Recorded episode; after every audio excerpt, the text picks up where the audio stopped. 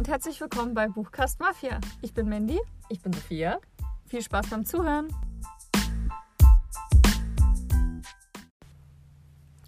Ja, schön, dass ihr wieder eingeschaltet habt. Ja, wir freuen uns. Ähm, Wir machen heute unseren Lesemonat. stimmt, das haben wir letzte Woche angekündigt. Und Genau. zwar, anstatt jetzt immer am Anfang darüber zu sprechen, was wir gerade lesen, kriegt ihr es jetzt kompakt verpackt. Und ich Kompakt freue mich da verpackt. schon total drauf, weil ich super tolle Bücher gelesen habe diesen Monat, über die ich unbedingt reden will. Genau, also wir machen jetzt quasi immer eine Folge zum Ende des Monats über die Bücher, die wir in diesem Monat gelesen haben und sprechen da ausführlich drüber und nicht jede Folge, weil das wiederholt sich ja mitunter, gerade wenn wir Bücher über Wochen lesen, dann immer wieder jede Folge zu sagen, worum es da geht. Das ist halt einfach Weil ich Quatsch. habe so ein bisschen Angst, dass wir so in Stressphasen Lesemonate haben, wo wir ein Buch gelesen haben. Dann lohnt sich vielleicht nicht. Aber da können wir ja vielleicht wieder Black Stories machen oder so. Oh ja, Ja, das wird toll. die letzte Folge hat echt Spaß gemacht. Ja, wir haben ja schon gesagt, dass wir ähm, dann ab und zu mal wieder eine Black Story machen, wenn Ja. sich ein bisschen, wenn ein bisschen Zeit ist und so und wir die Folge ein bisschen länger machen wollen. Mal Bisschen strecken. Bisschen strecken. Zehn Minuten. Ja, Ja, aber vorher vielleicht, wie geht's dir so? Was gibt's Neues? Erzähl uns alles. Ja, ich habe ja vorhin schon gesagt, also ich finde das generell immer schwierig zu beantworten, weil wir sehen uns ja immer schon vorher. Das ist alles ganz natürlich. Genau, und heute haben wir ja dann schon ein bisschen geredet über unsere Woche und festgestellt, dass wenn man Vollzeit arbeiten geht, gar nicht mal so viel unter der Woche macht, worüber man so sprechen kann. Hm. Und dann hat man ja mitunter auch ein paar private Sachen so am Wochenende, über die man dann auch nicht sprechen kann im Podcast. Und dann kann man so gar nicht sprechen. Aber ich habe sehr viel gelesen, tatsächlich. Hätte ich nicht gedacht, dass ich noch irgendwie Zeit habe, so zum Lesen. Hm. Na, wenn man sonst nicht viel macht, kann man abends immer schön sich ins Bett legen und lesen. Das ist bei mir gar nicht. Wobei da lese ich halt immer den, also Harry Potter, Hm. so den sechsten, den lese ich schon in Ewigkeiten. Aber es macht gerade wieder richtig Spaß. Also ich hatte irgendwie so eine Stelle, wo ich nicht richtig weiterlesen wollte, weil ich halt schon wusste, ach nee, das wird, die wird ein bisschen zäh, die Stelle. Mit die bin ich jetzt drüber und jetzt macht es gerade voll Spaß. Also, ja, Ach, ich ich finde es richtig gut. diesen Monat, ich glaube, sogar fast jeden Abend einfach im Bett gelesen. Ja. Das hat ganz gut geklappt. Und was ich mal mache, ist Hörbuch hören. Hm. Und gerade so früh zum Fertigmachen und dann auch mitunter ähm, frühstücke ich halt noch in Bahn oder Bus. Und dann kann ich Ach, auch echt? nebenbei halt hören. Nee, ich schaffe das halt morgens nicht. oh, ist ja ätzend. Und dann nehme ich mir einfach was mit. Oh, Ich finde das gar nicht so schlimm. In der Bahn essen? So ein Brötchen oder so. Hm, Finde ich irgendwie super ungemütlich, Ja. unzufriedenstellend. Aber es ist so stressig so auf dem Weg. ja, aber ich schlafe halt lieber länger. Also, also mal gucken, das halt jetzt auch, wenn du so Frühschicht hast, dann ist es halt die Zeit irgendwie noch weniger. Dann habe ich es meistens einfach mitgenommen. Sonst habe ich halt immer gefrühstückt, aber also mich stört das auch gar nicht. Dann kann ich nebenbei Hörbuch hören. Das ist eigentlich auch nicht so schlecht. Hm. Aber könntest du auch, wenn du zu Hause frühstücken würdest. Ja.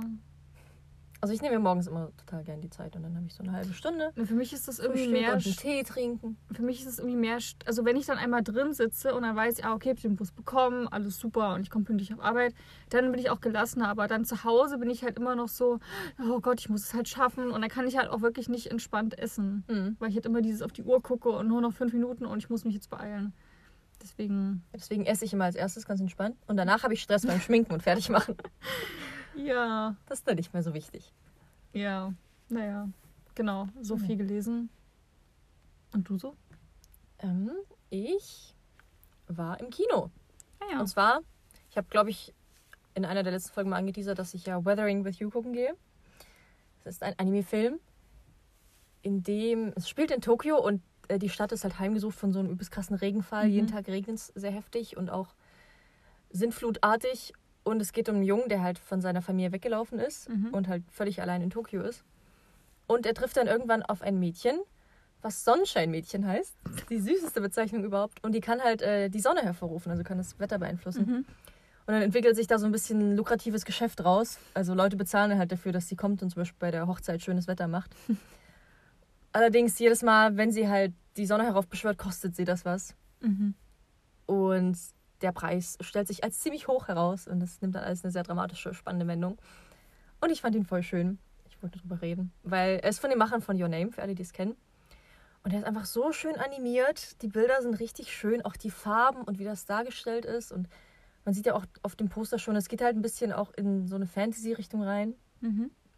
Also es wird auch so angeteasert, dass halt über den Wolken äh, ist nochmal ein eigener Kosmos. Also sind Wale, Regenwale und sowas. Mhm. Und sowas ist richtig schön dargestellt. Das war so ein Wohlfühlfilm. Und dann habe ich auch noch 1917 geguckt. Der ist jetzt auch relativ neu raus. Ähm, und den fand ich wahnsinnig, wahnsinnig gut. habe ich dir vorhin schon mal kurz erzählt. Aber es ist halt ein Kriegsfilm. Es ist ein bisschen Rennen gegen die Zeit. Zwei britische Soldaten müssen einen Stützpunkt erreichen und eine Nachricht überbringen. Mhm. Einen Angriff abzublasen, weil die in eine Falle laufen und 1600 Leute einfach sterben würden. Und das Besondere an dem Film ist, ist ja, dass er in einem Take praktisch gedreht ist. Also es sieht aus, als wäre es ein, eine durchgehende Aufnahme. Mhm. Es fallen gar keine Schnitte auf und es spielt halt in Echtzeit. Und der ist so bildgewaltig und so eindrucksvoll und auch so emotional und Mhm. dramatisch. Und ich habe das total gefühlt und habe mich da richtig gut reinversetzt. Und ich will den Film unbedingt nochmal gucken. Am besten auf einer riesigen Leinwand, weil der wirkt ja wirklich am besten. Wir können gerne zusammen gucken, weil ich würde ihn auch gerne Mhm. sehen. Ja. Also es ist eine Riesenempfehlung an alle. Ist auch nominiert für einige Oscars. Ja. Also ich finde den auch. Sieht mega gut aus. Mhm. Kann man machen. Cool. Zusammen gucken. Ich bin auch gespannt auf die Oscarverleihung. Wir haben da immer im Kino, wo ich arbeite, so eine Wette am Laufen. Wann ist die? Ähm, irgendwas im Februar, 20. oder so. Ich weiß leider nicht genau. Hm? Oder 17. Februar oder Ich so. guck mal. Ähm, auf jeden Fall machen wir da ein Tippspiel draus. Also alle geben in den 10 Top-Kategorien an, was sie glauben, wer gewinnt. Mhm. Und man tut halt so eine kleine Geldsumme, einen Lostopf. Und wer am Ende halt richtig liegt, der gewinnt dann den Topf. Cool. Und wenn man halt mittippt und dann die Oscars guckt, dann ist man da viel mehr drin und ist die ganze Zeit so, oh ja, der Film hat gewonnen, ich hab's gewusst. 9. Oder Februar. Mano, 9. Februar schon. Und es ist dann einfach der beste, beste Film, weil es gibt ja mehrere Kategorien. Genau, wir machen zehn Kategorien. Oder, oder Und der hat gewonnen, so. der die meisten richtig hat. Genau, Ah ja. also wer zehn von zehn hat so. Ich, Bester bin, Film, beste Darsteller, Darstellerin, Nebendarsteller. ich muss halt sagen, jetzt auch bei ganz vielen, zum Beispiel jetzt hier auch, ähm, bester Film sind ja 1917 Joker und Le Mans 66. Le Mans. Ja, es sind noch Le mehr. Filme. Genau, aber bei mir ist halt immer, ich finde es halt immer schwierig abzuschätzen, weil zum Beispiel jetzt kenne ich halt alle drei in dem Fall nicht. Also Mhm. 1917 gucke ich wahrscheinlich noch, aber Joker habe ich jetzt viel drüber gehört. Den Oh, der war auch zweiten, echt gut. Die, also diesen dritten hier, Le Mans, kenne ich überhaupt nicht. Da geht es um Autorennen, sofort gegen Ferrari. Das ist das Wettrennen 1966. Aber ich meine, machst du dann wirklich nach persönlichem Geschmack, wo du einfach denkst, ja, 1917 hat mich begeistert, der, der muss es sein. Nee, man muss schon abwägen, was kommt immer gut also an ihr bei le- der belest Academy. euch dann auch mal ein bisschen so, welcher Ja. Film hat gute Chancen. Also es gibt auch welche, die tippen einfach auf gut Glück oder denken sich, den fand ich am besten, der hat es verdient. Aber wenn man gewinnen will, sollte man sich schon auch informieren, zum Beispiel, was so Kritiken sagen, was gut ankam, was in den letzten Jahren halt beliebt war, sowas. Ja. Ja, gibt ja einige Sachen, woran man sich da orientieren kann. Das ist ja auch immer sowas. Also, Ja, das Problem in Deutschland ist ja auch, dass einige der Filme erst nach der Oscarverleihung in die Kinos kommen. ja. Das ist dann immer ein bisschen blöd getaktet. Ja, aber auch, dass es halt oft so so ein bisschen Nischen-Spartensachen Ja, auf jeden Fall. rauskommen. Und also wir hatten ja auch schon Filme, weiß ich noch, zum Beispiel wie Leonardo DiCaprio oder sowas. Ne? Der ist halt wahnsinnig, also der hat den Oscar bekommen, das ist schon mal gut. Aber für einen Film, wo viele gesagt haben, das war nicht unbedingt sein bester oder sowas. Aber da auch wieder, er wurde oft nominiert, aber wahrscheinlich, weil der Film dann doch zu Mainstream war, war halt nicht so für die Academy so geeignet oder so. Und das finde ich halt einfach dumm, dass halt ähm, Sachen, wo die Leute ins Kino strömen, die das anscheinend wirklich lieben, einfach keinen Oscar dafür bekommen, sondern dass halt immer wieder so kleine rausgenommen werden. Ja, ich glaube, es wird einfach auf andere Sachen Wert gelegt dann und anders bewertet. Oh, Klaus wurde animiert für besten ja, animierten bester. Animationsfilm. Oh, voll gut. Ja, ich hoffe auch, also ich weiß nicht, ob der gewinnt. Ich fand den aber auch richtig schön und süß. Ja, ich fand den und äh, gut. Drachenzähmen leicht gemacht 3 ist auch nominiert als bester Animationsfilm. Oh, oh der, der war auch mega. Den habe Ja. ich mir jetzt auf Blu-ray gekauft. Oh, den müssen wir uns auch noch kaufen, weil wir haben die ersten beiden Teile. Ja, Und es ist so eine auch. schöne Trilogie. ich habe den jetzt gesehen, ähm, also bei Thalia gab es, den habe ich mir den gekauft und war so, oh ja, ich will den, ich will den unbedingt sehen. Weil ich habe den, ich habe den richtig geliebt. Du hast ihn auch gesehen im Kino? Ja. Ne? Ja, genau. ich in Irland geguckt. also schon von wie der gemacht war und, und so erwachsen irgendwie. Also Jackie Hicks ist älter geworden, so auch das Publikum. Ja. Und so wurde der Film auch gemacht für das jetzt ähm, ein bisschen ältere Publikum. Also jetzt, wir sind jetzt nicht so Ich glaube, alt, aber es, ja, ich glaube, es spricht einfach ein breites An genau. An. Der war halt Also es ist einfach, sowohl für die Kleinen als auch für die Erwachsenen. genau, was ich halt schon gut fand, der erste Film, der war schon, der war schon ein bisschen ernster, gerade das Ende. Ich will jetzt nicht spoilern, aber Mhm. das ist halt nicht so ein Happy End, wie man das sonst kennt Das aus stimmt. Kinderfilmen. Und ich fand das halt richtig schlimm beim ersten Mal gucken, weil ich sowas noch nie bei einem Film gesehen hat, dass er sich das mal traut. Mhm. Und ich fand es einfach ganz, ganz toll. Auch der zweite hat ja auch seine traurigen Momente gehabt. Jetzt der dritte, der war so ehrlich und so ein. Ach, er war einfach super schön. Und Klaus, über den haben wir ja schon mal, glaube ich, zu Weihnachten gesprochen. Ja, über unsere Weihnachtsfilme. Genau. Gibt's Ist auf Netflix. Ja, ist ein Weihnachtsfilm. Weiß nicht, ob das jetzt noch so. Ja, Mhm. nächste Weihnachten wieder. Genau. Aber trotzdem. Die das ist Idee so ein dahinter, ja. Einfach. Ich war total glücklich, als ich den geguckt habe. Ja, ich habe auch, ich hab auch richtig geweint. Also so muss ich auch so ein bisschen Ich hatte auch. Tränen in den Augen. Das war. ist immer ein gutes Zeichen. Der hat mich halt echt emotional berührt und ich fand die Ideen dahinter auch toll. So, Ja. Woher diese, diese Sage mit dem Weihnachtsmann kommt. Genau. Oh, einfach ganz, ganz toll. Ja, ach schön. Mal gucken. Ich gucke die meistens nie, die Die Oscar-Verleihung. fangen auch 2 Uhr nachts an mit der. Ja gut, ich glaube um Genau. 12 fängt immer die Pre-Show an mit so Interviewkram, was ich super langweilig finde. Dann so um 2, um 3 beginnt erst die Verleihung. Aber selbst, wo ich hier mal ähm, Zeit gehabt hätte, nicht arbeiten musste oder in die Schule musste, habe ich es halt trotzdem nicht geguckt. Weil mir ist es halt zu lang und ich gucke mir einfach Ja. die Kurzzusammenfassung an. Ja, verstehe ich auch. Ich gucke das auch nicht immer. Ich habe das mal, ich glaube, in der Schulzeit habe ich es mal geguckt und dann bin ich aber eingeschlafen, bevor es mit den wichtigen Kategorien losging. Ich weiß, das heißt, ich habe mir vorher bestes Bühnenbild angesehen und beste visagistische Leistung. Wie heißt das? Make-up. Und ein Jahr haben wir es auch in einer Gruppe geguckt, dann in so einem Studentenclub-Ding. Hm. Und da haben wir es tatsächlich bis zu Ende geguckt. Und ich war danach tot. Ich Aber ist dann, das so spannend? Also, naja, also wenn man mit Leuten zusammen ist und halt quatscht und trinkt und sich da voll interessiert. das. Hm. Und das Ding ist, wenn man halt darauf gewettet hat und was Ja. auf dem Spiel steht, dann ist es richtig spannend. Ja, das stimmt. Aber ich bin dann so um sieben nach Hause, sieben Uhr morgens an einem Montag Wow. und habe halt die Leute gesehen, wie die in den, in den Bäckereien gefrühstückt haben und alle sind so los zur Arbeit und ich bin völlig tot nach Hause getorkelt. das war total absurd. Ja, letztes Jahr habe ich die auch nicht geguckt. Bei bestes Szenenbild ist einer nominiert, der heißt One Woo Shu. One Woo. Achso, das ist ein Mensch, Parasite ist der Film. Ja, ist ein südkoreanischer Film. One Woo Shu ist einfach ein cooler Name. Finde ich, super. Aber ich weiß noch, also die machen ja meistens immer noch cooles Programm, oder ist das nicht immer ein Ja, ja, Moderator, der dann so ein bisschen. Genau, inzwischen haben die mehrere Moderatoren, die dann Ja. quatschen. Und, Und es gibt ja auch Musikeinlagen und Show und Genau, so. und ich weiß noch in dem Jahr, als Les Miserables rauskam, Ja. da haben, war der ganze Cast dann auf der Bühne. Hat, das das Ja. war halt mega cool. Da, da war ich tatsächlich am Ende auch ein bisschen traurig, dass ich es nicht live gesehen habe. Das hätte ich ganz cool gefunden. Aber Hm, Ich Ja. weiß nicht, ob es letztes oder vorletztes Jahr war, aber es gab mal so ein Jahr, da haben die so eine Gruppe von Touristen, äh, die haben die halt einfach so eine Tour gemacht, von wegen, ja, wir gucken uns hier die Studios von außen an und dann haben sie die aber reingeführt Hm. und dann waren sie plötzlich mittendrin in der Oscarverleihung und waren so, ja, guck mal, da sitzt Meryl Streep und da Oh, ist Brad Pitt cool. und so. Und die sind alle total eskaliert und in Tränen ausgebrochen und waren so richtig, wow. Das Und durften dann halt cool. Fotos machen und so. Das war total witzig und cool gemacht. das ist irgendwie krass, wenn ich mir das mal vorstelle. Die sind ja aber echt einfach nur stinknormale Menschen. Also, Ja, das war einfach eine Touristengruppe, die dann Ja, zufällig ja. auf der Straße so wie, hey, wollen Sie sich hier mal reingucken? ja, voll, voll gut. Ja. Aber da weiß ich auch noch, ähm, ich gucke ja auch viel so Interviews oder so mit halt ähm, den, den, den Promis. Und es gab auch mal ein Interview zum Beispiel mit ähm, Jennifer Lawrence. Und da waren die einfach so draußen und da hat sie jetzt so ein paar Leute auf der Straße interviewt. Und da ist halt gerade so ein, ähm, es gibt auch mal diese Hollywood-Führungen in diesen Mhm. Bussen da, die halt da rumfahren und da ist halt gerade so ein Bus angehalten und da ist halt ausgerastet, weil auf einmal Jennifer Lawrence halt unten am Bus stand und die war dann so, ja, da gehe ich mal hoch und mache ein Foto und dann, das war halt mega cool und denke mir so, boah, Oh, das ist halt krass, wenn man so dann wenn man das sieht. Glück hat, ne? Das ist Ja. ein riesen Zufall. Würdest du so eine Tour machen, wenn du in den USA wärst? Nee, ich glaube nicht. Also es ist ja dann nur rumfahren und also es ist ja einfach nur normale Bustour. die zeigen ja dann die Häuser und. ja, aber ich finde es komisch, mir die Häuser anzugucken, wo die Leute wohnen. Da komme ich mir so ein bisschen stalkermäßig vor. Ich glaube, ich würde mir schon so mal. Privatsphäre technisch möchte ich, das, möchte ich das. Also wenn ich da wohnen würde, würde ich nicht wollen, dass Touristen die ganze Zeit draußen rumfahren und sich angucken, wo ich wohne. Ja. Ja. Wobei das ist ja meistens so, dass die nochmal einen riesen Auffahrtsweg haben und dann ist das Haus irgendwo und so meterhohe oder so. Was ich auf jeden Fall sehen, es wären schon die Hollywood Hills, würde ich mir schon angucken, wie die Leute da wohnen, die ganzen Prachtvillen da. Das finde Mhm. ich schon spannend.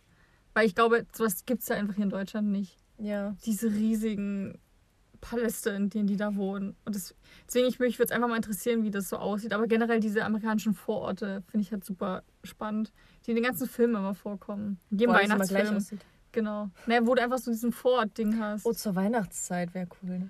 Es gibt ja auch so Straßen, die dafür bekannt sind, dass sie die krasseste Deko haben. Genau, ja. Und da mal so lang zu laufen und sich das anzugucken, wie die alle leuchten. Ja. Das wäre schon cool. Wir sind jetzt krass vom Thema irgendwie abgekommen, oder? Aber ist doch aktuell, die Oscars sind doch bald. genau. Na, Beschäftigt das nicht die Menschen? ja, genau. Für euch ist da wirklich dann eine Woche. Ja, stimmt. die Folge kommt Wenn die Folge 30.. rauskommt. Genau.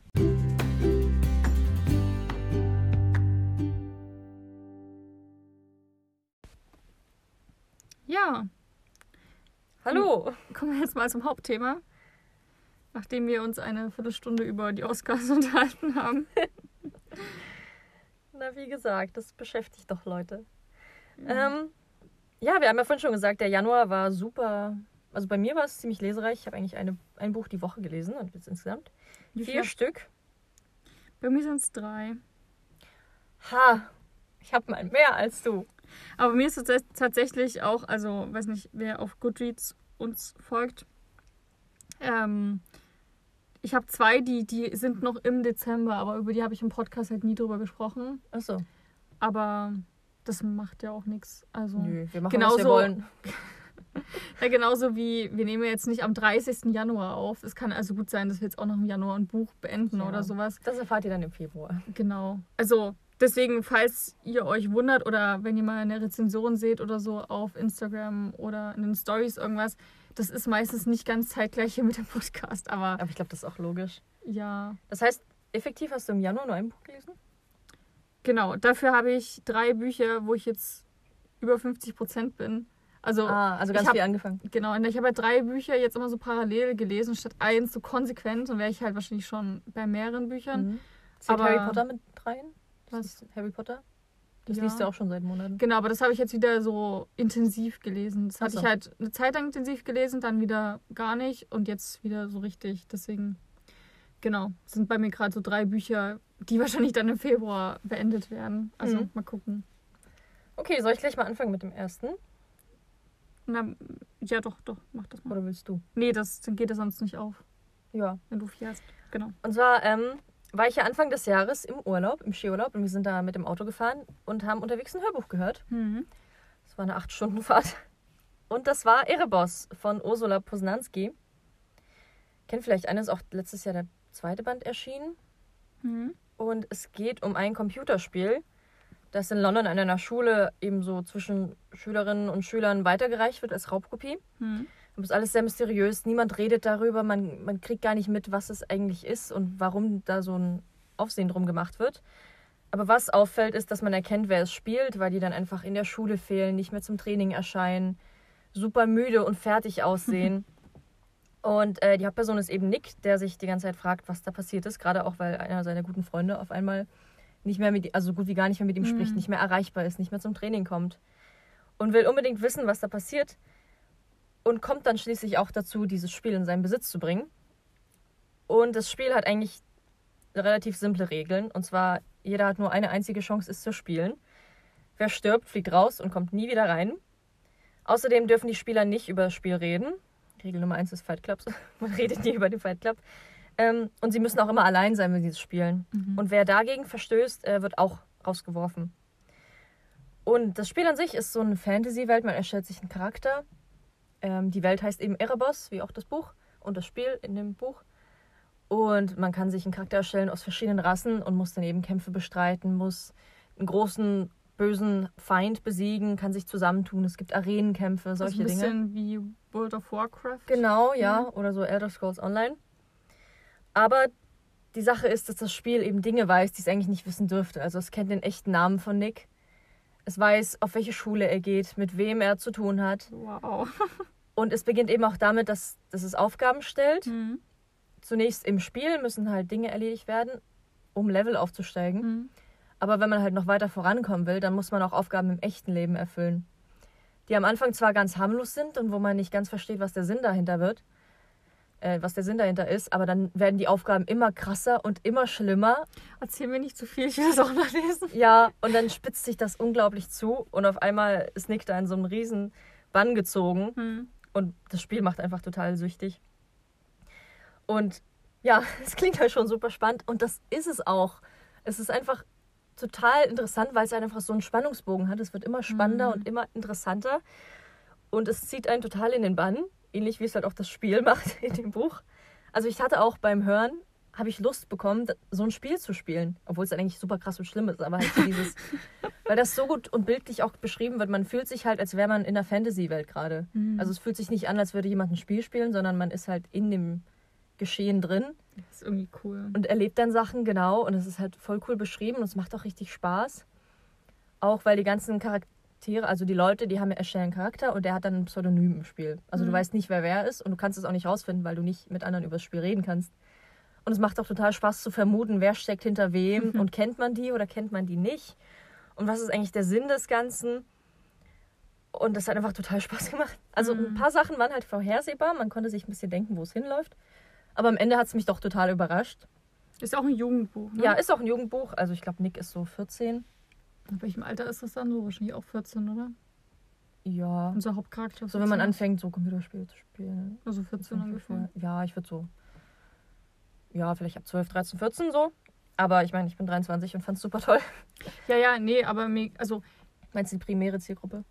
mir, mir wurde mal zu unserem Podcast gesagt, dass es auch mal schön wäre, wenn wir ab und zu mal sagen, für wen das Buch geeignet ist. Ach so. Und ab welchem Alter ungefähr. Ah ja.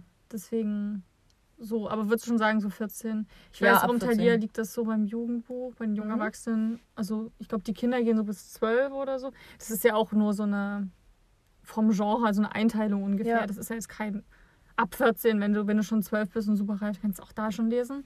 Aber würdest du so. Aber war jetzt nicht irgendwie schlimm oder brutal Nee. oder sowas. Nicht direkt. Okay. Also es ist schon, also wenn es ein Film wäre, wäre er ab 12 freigegeben. Okay. Naja, dann ja. Aber jetzt Genau. nicht ab 16 oder so. nein, weil man nein, das nicht. Okay. Ähm, und es war halt auch so cool, dass wir es als Hörbuch gehört haben, fand ich, weil wir zu dritt im Auto saßen, mein Freund und meine Schwester noch. Meine Schwester ist ein bisschen jünger, die ist auch, glaube ich, total in der Zielgruppe drin.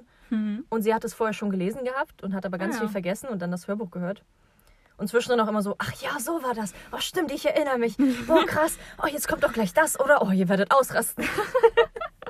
Das war süß. Ja, und wir waren auch alle total gespannt, wie es dann weitergeht. Ja. Das hat wirklich Spaß gemacht. Das einzig Blöde war, dass das Hörbuch halt eine gekürzte Lesung ist. Hm. Das ärgert mich immer ein bisschen. Und gerade meine Schwester, weil sie es gelesen hatte, hat sie dann zwischendrin gesagt, ja, also im Buch war das hier ein bisschen länger. Hm. Ja. Wie gesagt, es ist auch der zweite Band erschienen, den habe ich schon zu Hause liegen. Da freue ich mich auch drauf, den zu lesen. Wobei ich gespannt bin, wie es da jetzt groß weitergeht.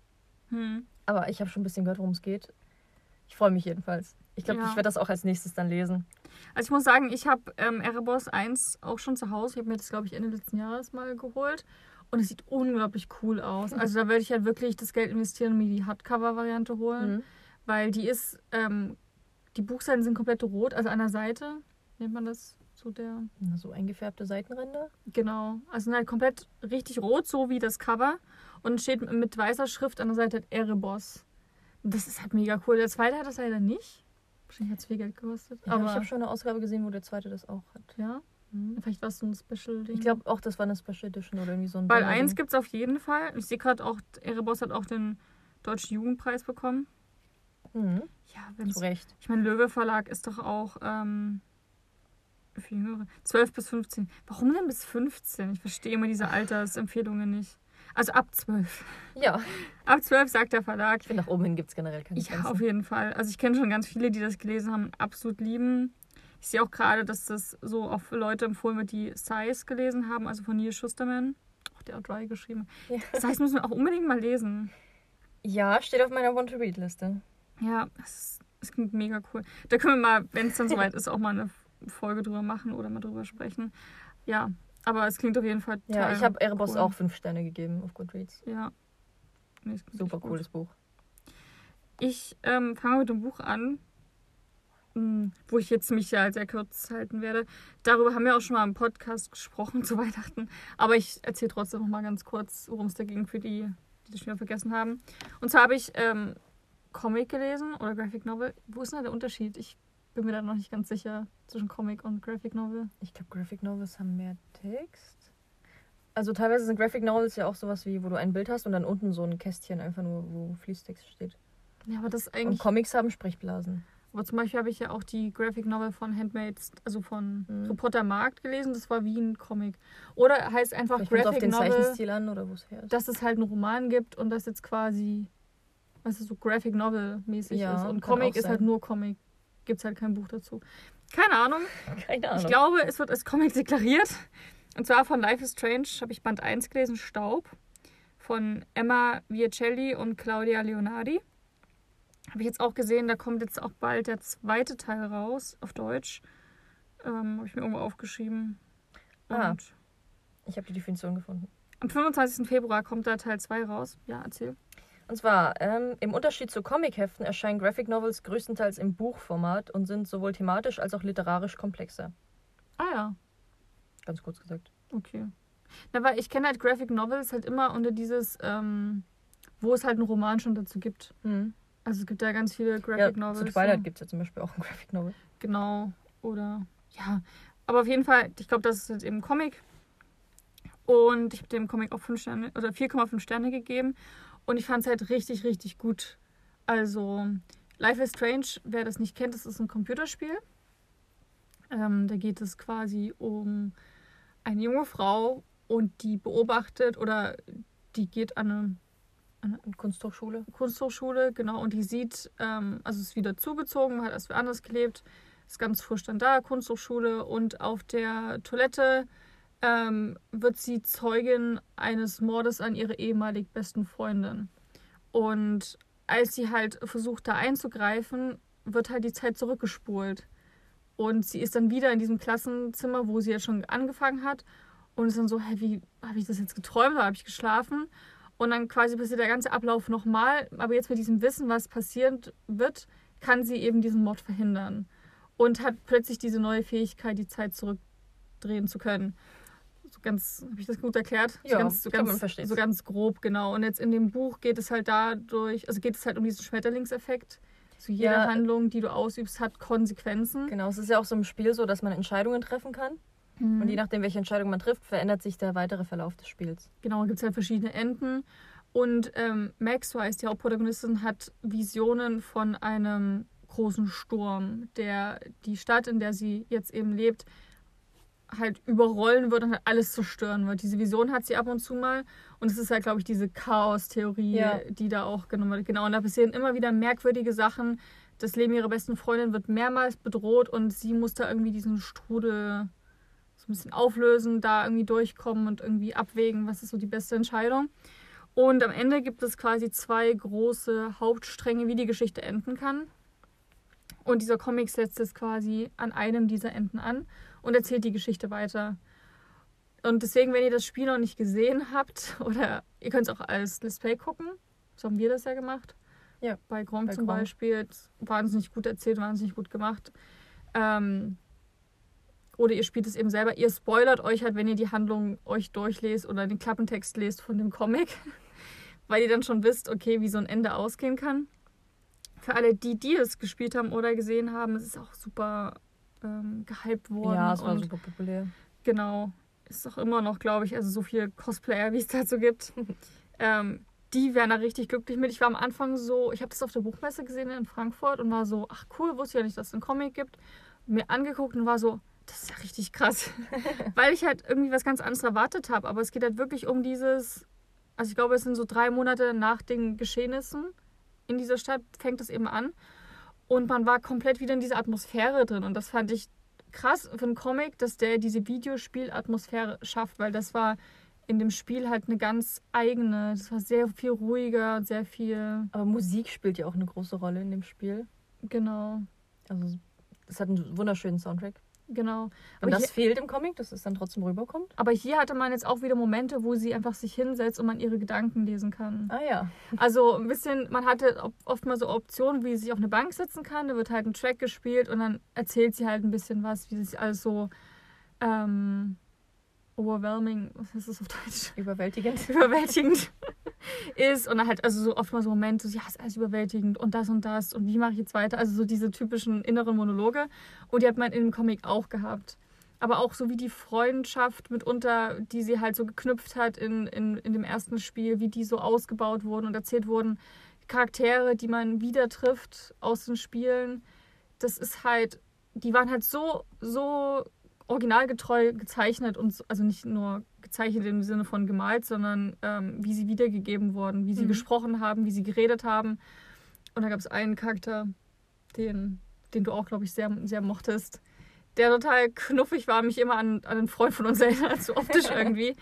Und der hat halt so, so genauso gesprochen wie halt in diesen Computerspielen. Ich habe den auch genauso gelesen. Also es war halt krass irgendwie, wo ich denke, die, die müssen halt richtige Fans auch gewesen sein oder müssen das sein, die das geschrieben haben und gelesen und gemalt haben, nicht gelesen.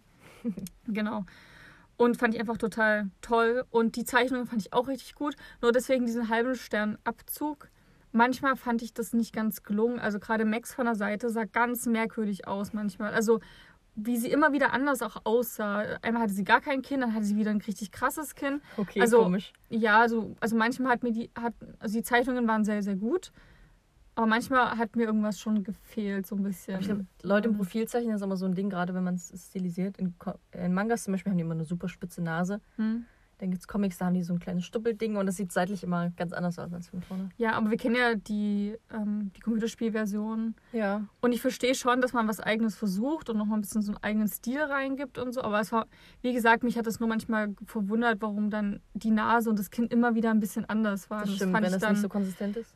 Genau, das fand ich einfach ein bisschen schade. Und zwischendrin fand ich auch ganz cool, waren immer wieder Bilder aus dem Computerspiel mit dabei. Also so Ach. Porträts aus dem Das fand ich mega cool gemacht. Oder es war nachgezeichnet, dann aber direkt get- detailgetreu. Aber für mich sahen es aus wie, wie Fotos. Also es war einfach mega gut. Und ähm, das Ende ist halt richtig krass. Ich habe es nicht ganz verstanden. Also da ist halt am Ende- am Ende ist ganz, ganz, ganz viel passiert. Und du kannst es ja auch mal lesen. Mhm. Und dann können wir mal drüber sprechen.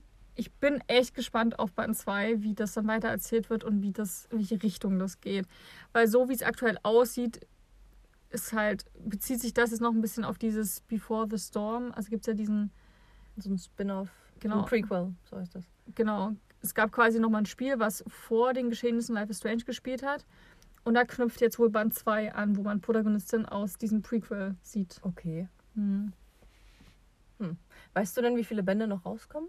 Nee, aber ich weiß, in Englisch sind, glaube ich, drei erschienen bis jetzt. Ich so. weiß nicht, ob es jetzt zu Ende ist oder. Ja. Ich glaube, die wollen auch noch eine Variante machen mit dem anderen Ende. Also. Ach so, Hm, auch cool.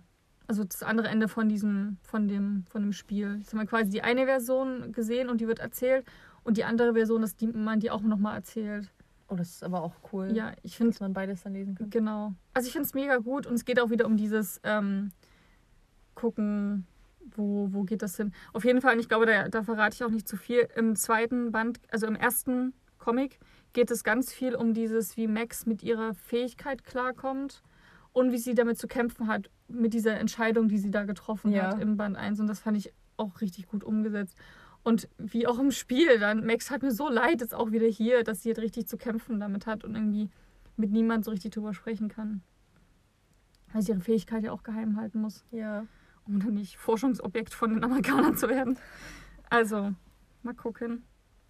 Ja, es ist sehr schwer, über einen Comic zu reden, wo man eigentlich nicht drüber reden darf, weil man sonst das ganze Spiel spoilern würde. Ja, Aber, das stimmt. also Ich glaub, Empfehlung, man- wenn ihr das, oder guckt euch einfach das, dieses Ja, spielt das, Play Spiel an. oder guckt das Let's Play. Ja, große Empfehlung. Mein nächstes Buch Mhm. haben wir vor zwei Folgen sehr, sehr ausführlich besprochen, und zwar Sinner und Ella Okay, dann müssen wir von Kay Oram. Genau, ich habe auch eigentlich nichts mehr hinzuzufügen, weil wir eine komplette Podcast-Folge darüber gedreht haben. Wie viele Sterne hast du denn, denn gegeben? Vier Sterne. Oh ja. ja, schon, das sie auch ein paar Genau, aber ich habe ja erzählt. Ich fand es sehr, sehr schön, aber halt nicht komplett rund und es hat mich dann doch nicht so begeistert. Vielleicht hatte ich auch zu hohe Erwartungen. Kann sein. Aber Aber vier Sterne ist immer noch richtig gut. eben vier Sterne. Dieser Monat war generell richtig gut. Ich habe alle haben fünf Sterne, bis auf Sin und Ella hat halt vier Sterne. Aber ist immer noch gut. Ja, das ist gerade für mich Wahnsinn. Wir haben ja vorhin schon drüber gesprochen, dass sich meine Bewertung, oder zumindest seit wir den Podcast machen, habe ich auch das Gefühl, dass ich nur noch richtig gute Bücher lese. Ja, ist gut. Ja. Weil auch viel auf meiner Liste steht und ich nur das rauspicke, was ich super finde. Ähm, deswegen würde ich das mal überspringen und über Percy Jackson reden. Mhm. Passend zum Comic habe ich nämlich die illustrierte äh, Variante gelesen von ähm, Diebe um Olymp von Rick Riordan und illustriert wurde das von John Rocco. Ich glaube, da hast du auch schon mal im Podcast drüber gesprochen. Genau, ich habe das zu Weihnachten geschenkt bekommen und äh, nach Weihnachten angefangen, so reinzulesen. Und ich habe auch vorher viel durchgeblättert, weil das so wunderschön aussieht. Mhm. Ich habe auch, ähm, wer uns auf Instagram folgt, hat ein paar Statusmeldungen vielleicht gesehen, wo ich auch ein paar Bilder hochgeladen habe, weil ich dazu begeistert war. Ähm, Percy Jackson an sich ist schon eine Weile draußen, die Reihe. Ich glaube schon 15 Jahre alt. Aber ich würde trotzdem vielleicht noch mal kurz zusammenfassen, worum es geht. Und zwar steht Percy im Mittelpunkt. Der ist am ersten Band, glaube ich, elf Jahre alt. Deswegen fängt es auch an eher als Kinderbücher, aber es ist ähnlich wie bei Harry Potter, es entwickelt sich, er wird älter und genauso auch das Publikum. Und er hat eben nicht gerade ein leichtes Leben. Er hat Legasthenie, hat ADHS, kommt überhaupt nicht gut zurecht, ist von einigen Schulen geflogen worden und geht jetzt gerade, äh, Schulen geworfen worden, äh, und ist jetzt gerade in New York an einer Schule und macht einen Ausflug in ein Museum äh, über griechische Statuen, Kunst und so weiter. Und wird einfach von seiner Mathelehrerin angegriffen, die sich in eine Harpyie verwandelt und versucht, ihn umzubringen. Hm. Und dann dadurch beginnt dann eine Reihe von Ereignissen, die damit zu tun haben, dass Monster versuchen, ihn zu töten. Und es stellt sich eben heraus, dass Percy der Sohn des Meeresgottes Poseidon ist und damit ein Halbgott. Und zwar eines der wichtigsten und mächtigsten Halbgötter, die eigentlich keine Kinder haben sollten.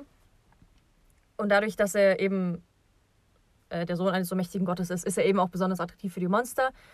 Und er kommt dann in eine Art Camp, was äh, ein Sommercamp ist und dafür genutzt wird, um eben diese Helden auszubilden und die Mhm. lebensfähig zu machen. Und versucht da irgendwie zurechtzukommen und sich immerhin, wo er mehr reinpasst, ähm, wohlzufühlen und da irgendwie einen Platz zu finden. Aber die übergeordnete Handlung ist eben auch, dass, also generell, es geht um griechische Mythologie, alle Götter existieren, sie leben in Amerika. Und der Obergott Zeus ist eben der, der Machtinhaber und sein wichtigstes Machtinstrument ist gestohlen worden, und zwar der Herrscherblitz. Hm. Und er verdächtigt seinen Bruder Poseidon, diesen Blitz gestohlen zu haben, und es droht ein riesiger Krieg zwischen den Göttern auszubrechen, was halt unglaubliche Folgen auch für die Menschen hätte. Und deswegen wird Percy dann mit der Mission betraut, äh, diesen Blitz zu finden, zurückzubringen, als Zeichen des Gutes Willens zu zeigen, dass es eben nicht sein Vater war und herauszufinden, was da überhaupt passiert ist. Und es ist so eine riesen Abenteuergeschichte, die dann halt auch noch größere Ausmaße annimmt in den anderen Büchern. Ich habe das als Kind gelesen und mich total darin verliebt. Wir haben auch schon ein paar Mal über Percy Jackson geredet. Es gibt fünf Bände insgesamt, oder? Von Percy Genau, Jackson? Hm. Es gibt fünf Bände. Und dann gibt es auch noch einige weitere Reihen, wo es auch noch mit den Charakteren weitergeht. Und jetzt ist eben dieser illustrierte Band erschienen. Und die Bilder sind so schön. Es ist wirklich, das Cover fängt ja schon an, aber dann drin, es ist halt aller paar Seiten hast du wirklich so ein Bild, was auch über zwei Seiten geht. Teilweise hast du auch einfach viel Text, wo dann am Rand irgendwie was Kleines, Schönes illustriert ist. Oder manchmal hat man jetzt keine Illustration an sich, aber die, der Hintergrund der Seiten, wo die Schrift drauf ist, ist dann angepasst. Zum Beispiel, wenn es gerade regnet, sind da halt ganz viele Tropfen drauf und sowas. cool. Oder die befinden sich dann später auch noch in der Unterwelt. Da sind die Seiten einfach komplett schwarz und so ein bisschen Rauch steigt an den Rändern hoch. Das ist richtig cool gemacht. Und also wer die Filme gesehen hat, da haben sie ja schon sehr viel verändert. Es wurden sich sehr viele Freiheiten genommen. Und in dem Buch haben sie sich einfach eins zu eins daran gehalten, wie es beschrieben wurde. Ja. Und ich habe mir das angesehen und dachte mir so, genau so habe ich es mir in meinem Kopf vorgestellt. Das ist einfach perfekt. Voll gut. Ja, und es hat total Spaß gemacht, das zu lesen, weil es ist halt schon bestimmt fünf, sechs, sieben, acht Jahre her, dass ich das gelesen habe. Ich habe viele Dinge vergessen. Und das Buch ist einfach auch total witzig. Ich musste mehrmals laut lachen und dann erstmal eine Stelle vorlesen, damit mein Freund versteht, warum es so witzig ist. Und ich habe mich immer darauf gefreut, umzublättern, immer darauf gefreut, noch eine Seite zu sehen, weil ich einfach wissen wollte, oh, da kommt ja noch dieses Ereignis, wie haben sie das wohl dargestellt? Hm. Und ich wurde einfach nicht enttäuscht. Es war so ein tolles Leseerlebnis. Hat richtig Spaß gemacht. Ich habe mich total wohlgefühlt, mich super gefreut. Ah, schön. Da wären ja wahrscheinlich die illustrierten Bände von Harry Potter auch mal was für dich. Ja, wahrscheinlich schon, ja. Weil da ist das ja genau so ganz, ganz genau, Genau, so nur mit Harry umgesetzt. Potter. Ist ja auch vom, vom Carlsen Verlag, also wahrscheinlich genau wie das gleiche, wo halt auch die Zeichnungen so sind, wie es im Buch beschrieben wird. Ja. Und fand ich auch, also da habe ich die Version noch nicht gelesen mit dem Illustrierten. aber halt immer durchgeblättert und halt geguckt, ab und zu mal ein paar Stellen gelesen. Und das ist halt ganz ähnlich und sind halt voll die Schmuckstücke irgendwie im Ja, Bücherregal, auch so was ganz genau. Besonderes. Also ich hoffe, dass die alle fünf Bände rausbringen. Ja, bestimmt. Aber es kann, kann dauern. Ja, bei Harry Potter dauert es ja auch so zwei Jahre, oder? Bis der nächste Band Das erscheint. erschien immer jährlich, also Band 1 bis 3 immer jedes Jahr, also drei Jahre. Jetzt Ah, für ja. den vierten hat, er zwei Jahre gebraucht, weil der ist ja schon dicker. Ja, der fünfte hat ja auch tausend Seiten. Genau, also wahrscheinlich entweder dauert es auch nochmal zwei Jahre. Der macht das ja auch Haupt, also nur als Hauptjob, Mhm. dass der Harry Potter Illustrierte über zwei Jahre Fe- Feuer kriegt. Das ist Krass. halt richtig krass. Krass. Genau, also macht das, also läuft das schon über fünf, seit fünf Jahren, dass die Bände illustriert werden. Also wahrscheinlich, bis wir bei Band 7 sind, dauert es wahrscheinlich noch im schlimmsten Fall sechs Jahre. Boah. Das ist halt echt krass. Und Percy Jackson wurde ja auch gerade, wobei die Bücher nicht ganz so fett sind, ne? Wie, Nee, das geht. Die haben alle so 400 Seiten vielleicht. genau, das vielleicht dann wirklich jährlich gemacht wird. cool. Aber Ich habe vor allem auch total Lust, jetzt weiterzulesen und die Reihe halt nochmal zu lesen, weil ich so viel vergessen habe, habe ich gemerkt. hm. Aber wenn ich jetzt ein Jahr warten muss, bis es weitergeht, das ist schon frustrierend. Also ich meine, ich könnte ja auch die, die normalen Ausgaben lesen. Aber man freut sich macht da nicht so immer Spaß. richtig drauf und hat so. Das ist auch ein cooles Weihnachtsgeschenk einfach. Es ist immer vor Weihnachten kommt ja auch Harry Potter dann mal raus im November und dann kann man sich das wünschen. Ja. Das ist voll schön. Ich sehe gerade, also der Rick Riordan, oh Gott, Riordan. Riordan, ähm, der hat da richtig krass viel geschrieben. Also ja, die Abenteuer des Apollo, spielt das dann auch noch mit Percy Jackson? Hat das ich glaube nicht. Das ist dann wieder. Genau, da ist Apollo die Hauptfigur. Dann gibt es auch Magnus Chase. Ich habe hinten in dem Buch standen ja auch die, die Reihen drin. Der hat eine ganze Buchreihe zur nordischen Mythologie Mhm. und eine ganze Buchreihe zur ägyptischen Mythologie. Oh, ägyptisch, wie heißt das dann? Geschichte. Apollo? Mm, Nee, das ist auch griechisch. Magnus ist das römische. Ich habe vergessen, wie es heißt. Musste mal googeln. Aber dieser Mann muss so ein breites Wissen an mythologischem und also dieses religiöse äh, Glaube-Ding besitzen. Ach, Magnus Chase ist mehr so Wikinger. Genau, ist nordisch, also Thor und Odin und Loki und so weiter. Hm. Mehr sehe ich hier gar nicht. Finde ich voll cool. Ach, Ah, die Kane-Chroniken. Kane-Chroniken, genau das. Im Das spielt dann im alten Ägypten irgendwie. Aber in der aktuellen Zeit mit der Mythologie, glaube ich. Ach, ist das cool. Die sind übrigens alle ab 12, weil wir es gerade sehen. Ja. Also kann man wahrscheinlich auch schon. Kommt drauf an, eben wie, wie das Kind so drauf ist, ob Ja. das so anspruchsvoll ist. Also, Also ich finde, das ist ja wie mit Harry Potter, das habe ich mit, mit sechs geguckt. Ich glaube, so mit acht habe ich das dann richtig gelesen. hm. Wahrscheinlich ist es am besten, wenn man so alt ist wie die, die Person in dem Buch. Also so mit elf wäre es wahrscheinlich perfekt. Aber es kommt doch mal drauf an, ob man gerne liest, weil sonst wirken klar. 400 Seiten immer sehr abschreckend, dass man das so nicht so. Also Ja. ich würde Percy Jackson schon stärker in die Kinderrichtung zuordnen, gerade am Mhm. Anfang. Aber also es läuft ja dann so einen, also eigentlich schon fast wie Krieg hinaus. Also es passieren wahnsinnig Dinge und es gibt halt riesige Konflikte. Und das ist dann schon eher was für, für ältere Zielgruppen. Na, dass man das, ist, Also Jugend dass dann. man es Halt. am besten so mit dem, wie, wie Percy Jackson halt älter wird, dann auch Genau, ja. älter wird beim Lesen. Ja, wobei ich jetzt auch Kinder hatte, die haben schon mit 10 alle Harry Potter Teile gelesen. Ja. Das ist halt auch krass, wo ich denke, so, okay, der letzte, der ist schon so Ausnahmen. mit Tod und Verlust, also schon Das mit so stimmt. starken Themen, wo man Zehn. sich da auseinandersetzt, ob man das mit 10, wobei ja auch ähm, hier Christopher Paulini auch mit 14 Aragon geschrieben hat, wo es auch um Tod, Verlust, Liebe, 14, Leid. nicht 15, 16? nee, ich dachte 14. Also ja, irgendwie, muss ich jetzt nicht googeln, aber so auf jeden Fall war da noch keine 16, als der Ja. Aragon geschrieben hat. Und da auch in dem Alter so ein Gefühl dafür zu haben, was es bedeutet zu lieben oder Verlust zu erleiden und das auch so zu beschreiben, ist halt krass. also deswegen kommt immer ganz aufs Kind wahrscheinlich drauf an. Ja, Wie man so generell immer auf drauf die ist. Menschen. Ja, aber ich finde es halt auch mal ganz cool, wenn man ein Buch liest, wo man genauso alt ist wie der Charakter. Ja. Oder der Charakter ist so ein Jahr älter. Das finde ich auch mal ganz cool.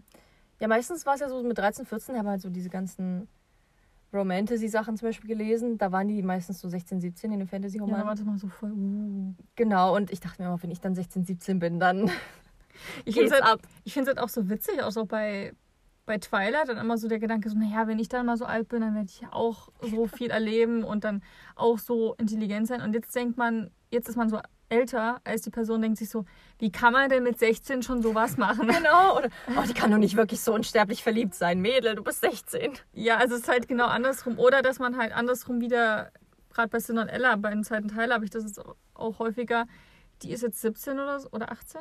Weiß ich gerade gar nicht. Ich glaube, die wird doch 18 im ersten Band. Okay, dann ist sie jetzt 18.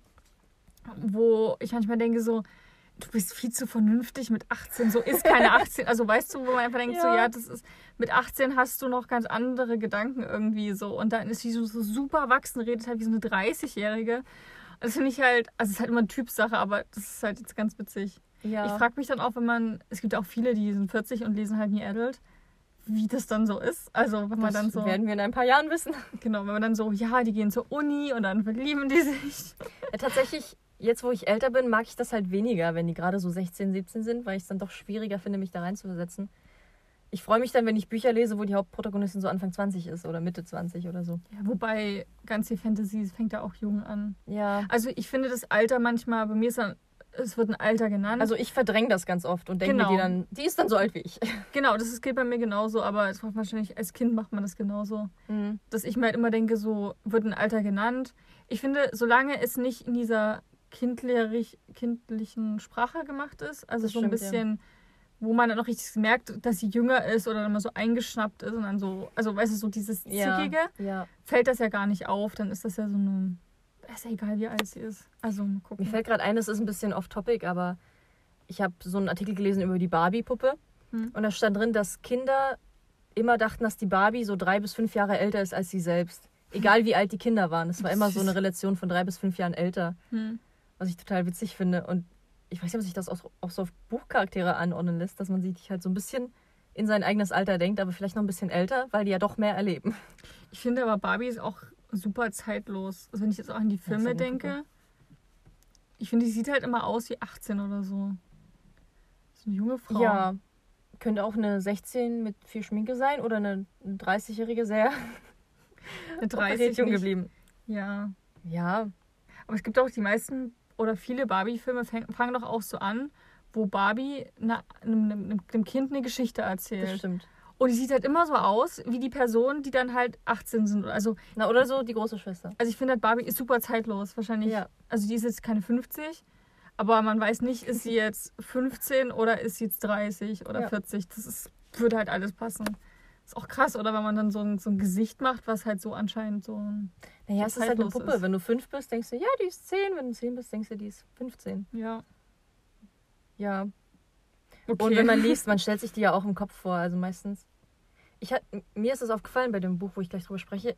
Es gibt so Charaktere, wenn die nicht ausführlich genug beschrieben werden, dann habe ich eigentlich gar kein Bild zu denen im Kopf manchmal.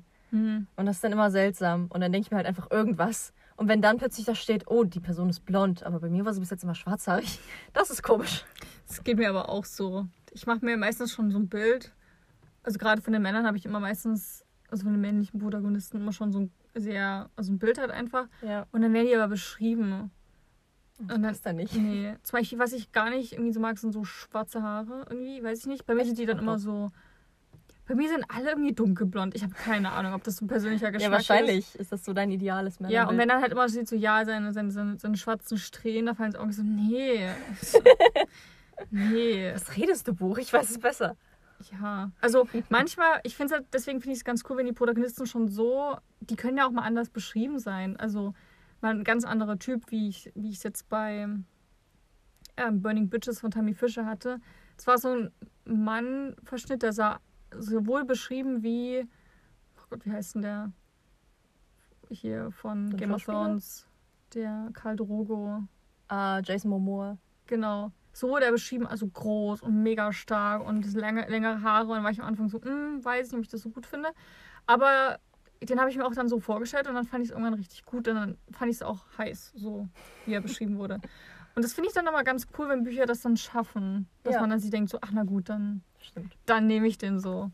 Auch manchmal werden die dann recht unsexy beschrieben und dann stelle ich mir die ein bisschen anders vor. Okay, das war ein kurzer Exkurs. ja. Unsere Gedankenwelt, wir schweifen immer gut ab, ne? Hm. Aber deswegen hört ihr wahrscheinlich den Podcast, oder? Nicht, weil wir so am Thema bleiben. Okay, ich fange mal mit, mach mal mit einem Buch weiter. Wie viel haben wir? Ich habe da noch eins. Wie viel hast du Ich noch? habe dann auch noch eins. Noch eins, okay. Und zwar Whisper I Love You von Mila Olsen. ja. Genau, von unserer Lieblingsmila.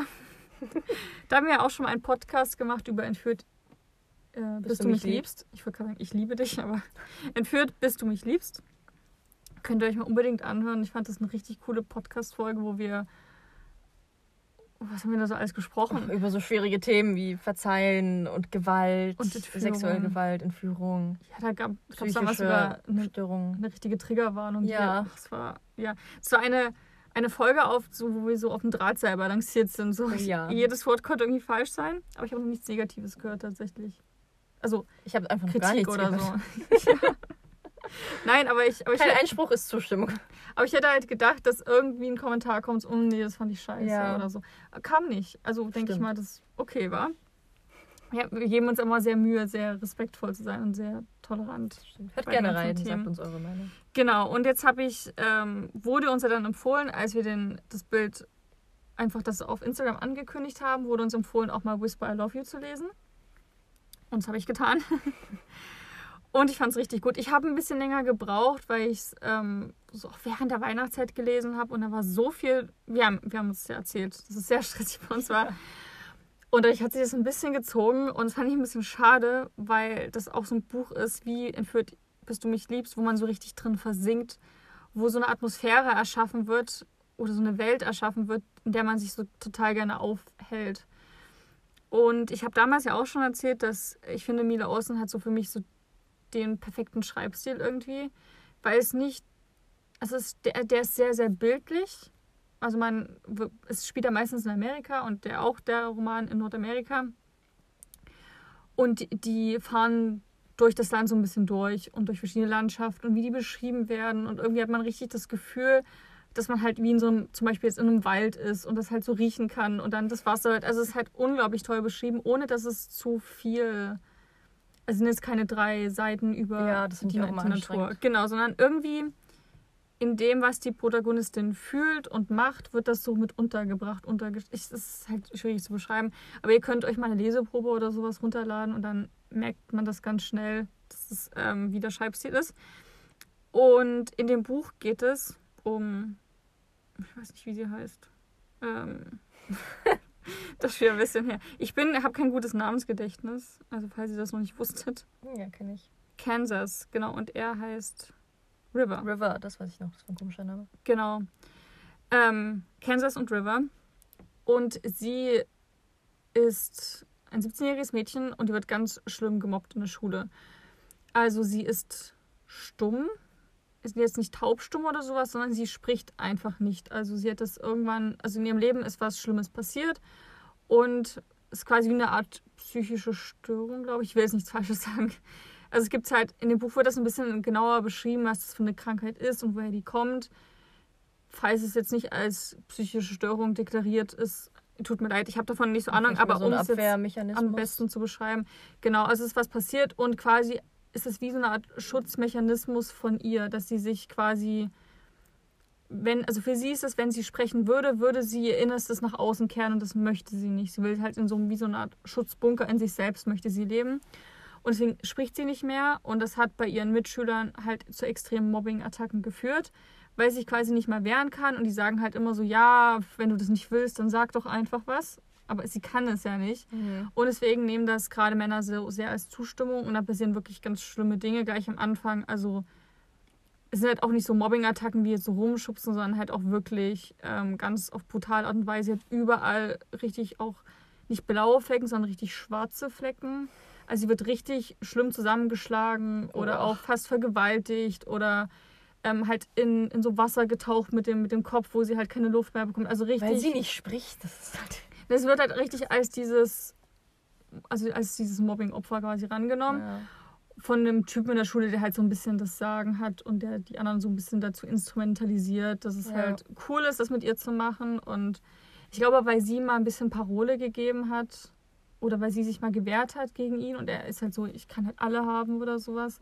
Und ganz ist ja auch egal, aber das ist so ihre Welt, in der sie lebt und ähm, ihre Mutter hat sie verlassen, lebt jetzt also bei ihrem Vater und ihren beiden Geschwistern und die Geschwister und der Vater haben sich auch bei, von ihr abgekapselt, als sie nicht mehr gesprochen hat. Weil sie können das halt nicht so richtig verstehen und ähm, kannst du dir jetzt auch vorstellen, wenn ich mit dir nicht mehr reden würde, wäre das für dich ja auch eine Umstellung irgendwie. Ich glaube, es ist einfach schwierig, an die Person ranzukommen. dann. Genau, und denkst halt an, auch so die Person hat einfach kein Interesse dann mehr. Und so verhalten sie halt auch die, die, die drei. Also ihr Vater hat überhaupt, er behandelt sie halt wie, wie Luft und spricht gar nicht mehr so richtig mit ihr. Sie kommuniziert halt immer durch, durchs Handy, also durch halt Nachrichten schreiben und er liest es dann mitunter halt gar nicht. Oder die Geschwister haben sich auch komplett von ihr abgekapselt so. Und ähm, wer so ein bisschen feinfühlig ist, der wird schon merken, wenn eine Person so ein Scheißleben hat, ist es gar nicht so verwunderlich, wenn sie dann halt sagt, so ja, mein Leben ist nicht mehr lebenswert. Und eines Tages steht sie dann eben nach einem ganz schlimmen Überfall in der Schule auf der Brücke ihrer Stadt und will sich halt einfach runterstürzen und sich halt umbringen. Und als sie schon quasi die Arme ausgebreitet hat, steht aber auf einmal River neben ihr und meint so, naja, ich würde da nicht runterspringen. Also es gibt schönere Orte. Und dann empfiehlt er eben so ein, so ein Canyon, wo man halt wo eine mega Sicht und Ausblick hat und richtig wie fliegen kann und so ein bisschen länger schwerelos ist. Man so, ja, das, das ist ein guter Ort. Aber hier im schlimmsten Fall stirbst du nicht mal richtig. Also das wäre irgendwie dumm. Und er ist halt so ganz, so, genauso redet auch so ein bisschen witzig und denkst du so, was ist das für ein Typ? Und ähm, genau, und die quatschen ein bisschen miteinander und er bietet ihr einen Deal an, und zwar einen letzten Sommer. Und dann springen sie zusammen von diesem besagten Canyon, weil für ihn ist die Situation gar nicht so unüblich und er will halt auch nicht mehr leben und sich umbringen. Genau, und deswegen machen sie quasi den Plan, dass sie noch einen schönen Sommer zusammen haben und so ein bisschen rauskommen. Und er will ihr quasi so ein bisschen helfen und sie ein bisschen heilen davon und auch mal eine Welt zeigen, die sie noch gar nicht gekannt hat und so ein bisschen rausbringen.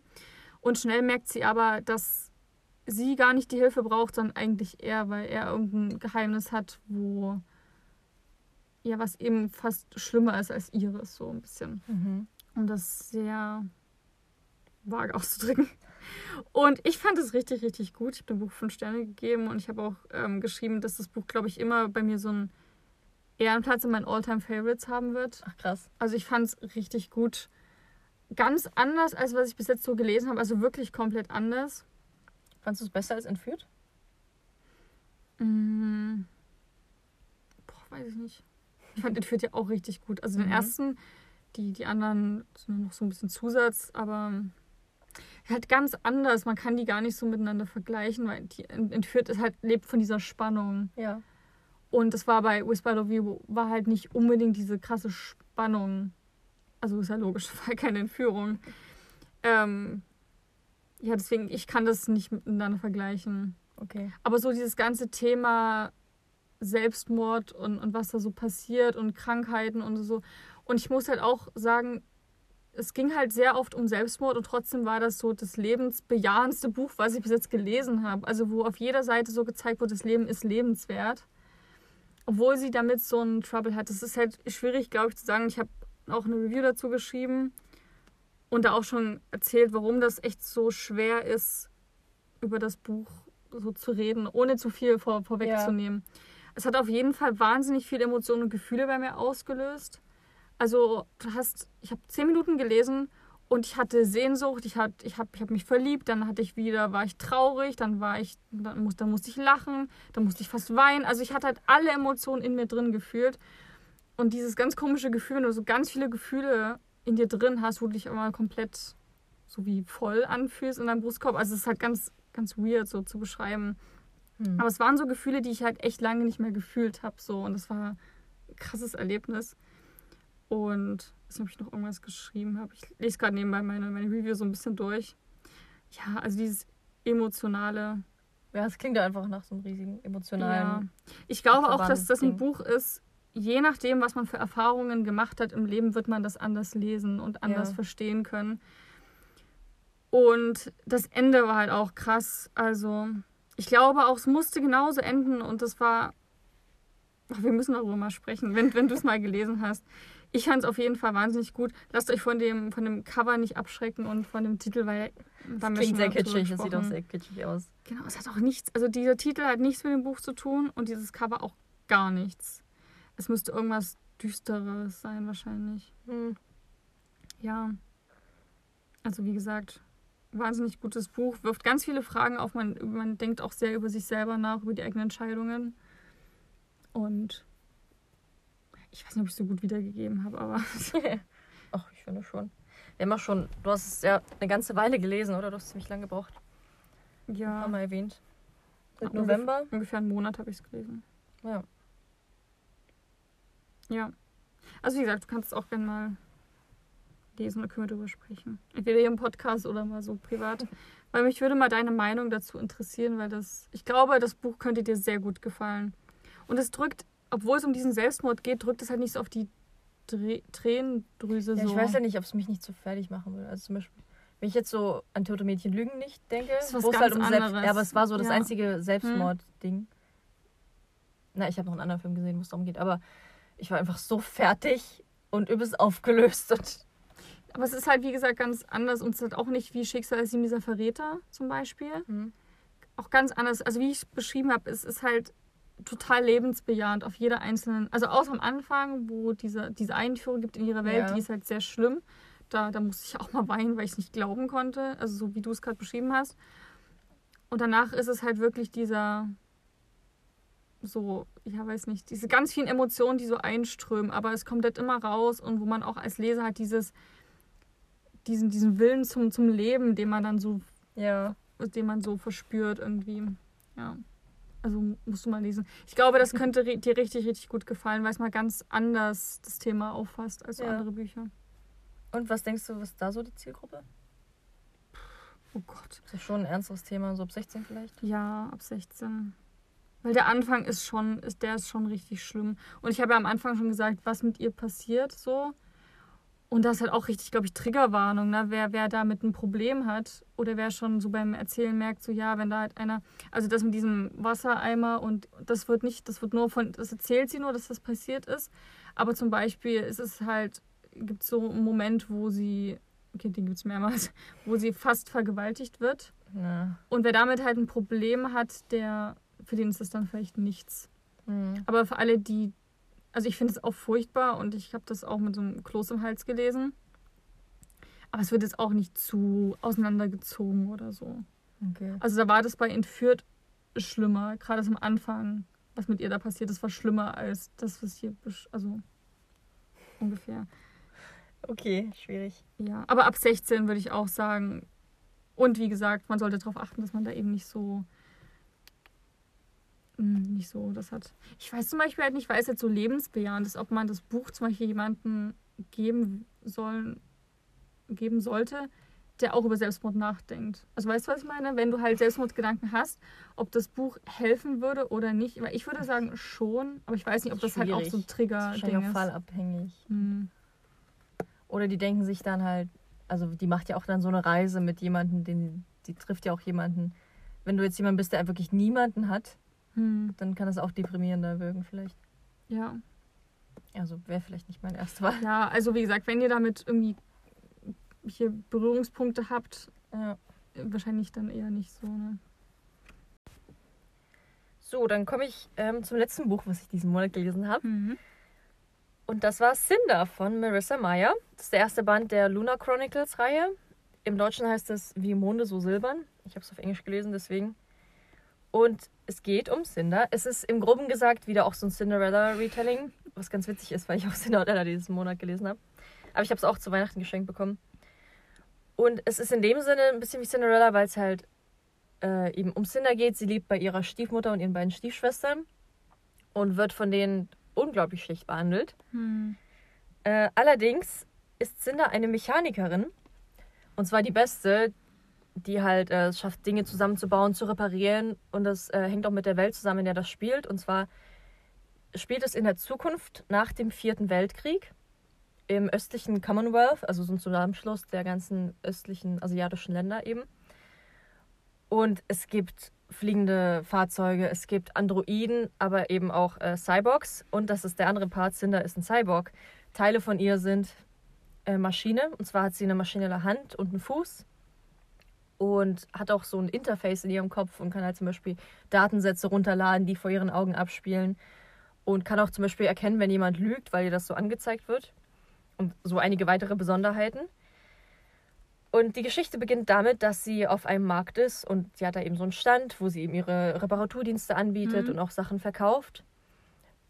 Und es kommt ein Kunde zu ihr, der ihr einen Androiden auf den Tisch legt. Und dieser Kunde ist der Prinz des, des Landes, Prinz Kai.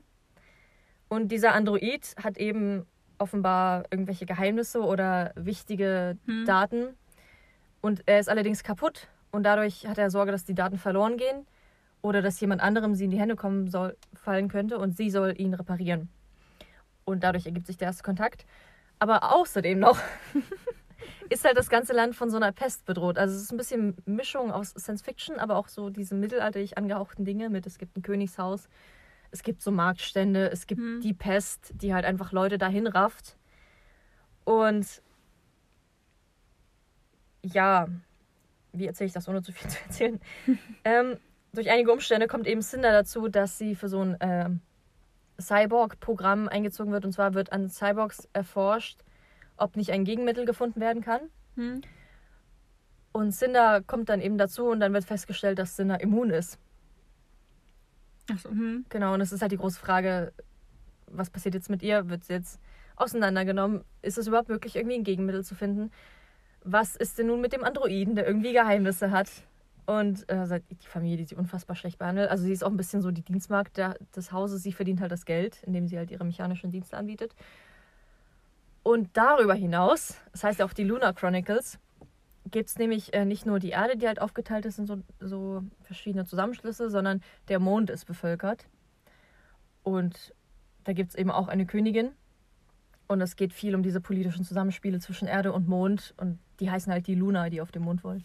Und dann beginnt auf einmal so eine, so eine Geschichte, wo halt auf einmal so viele Sachen aufgedeckt werden. Und es kommen so viele Geheimnisse ans Licht und Verstrickungen.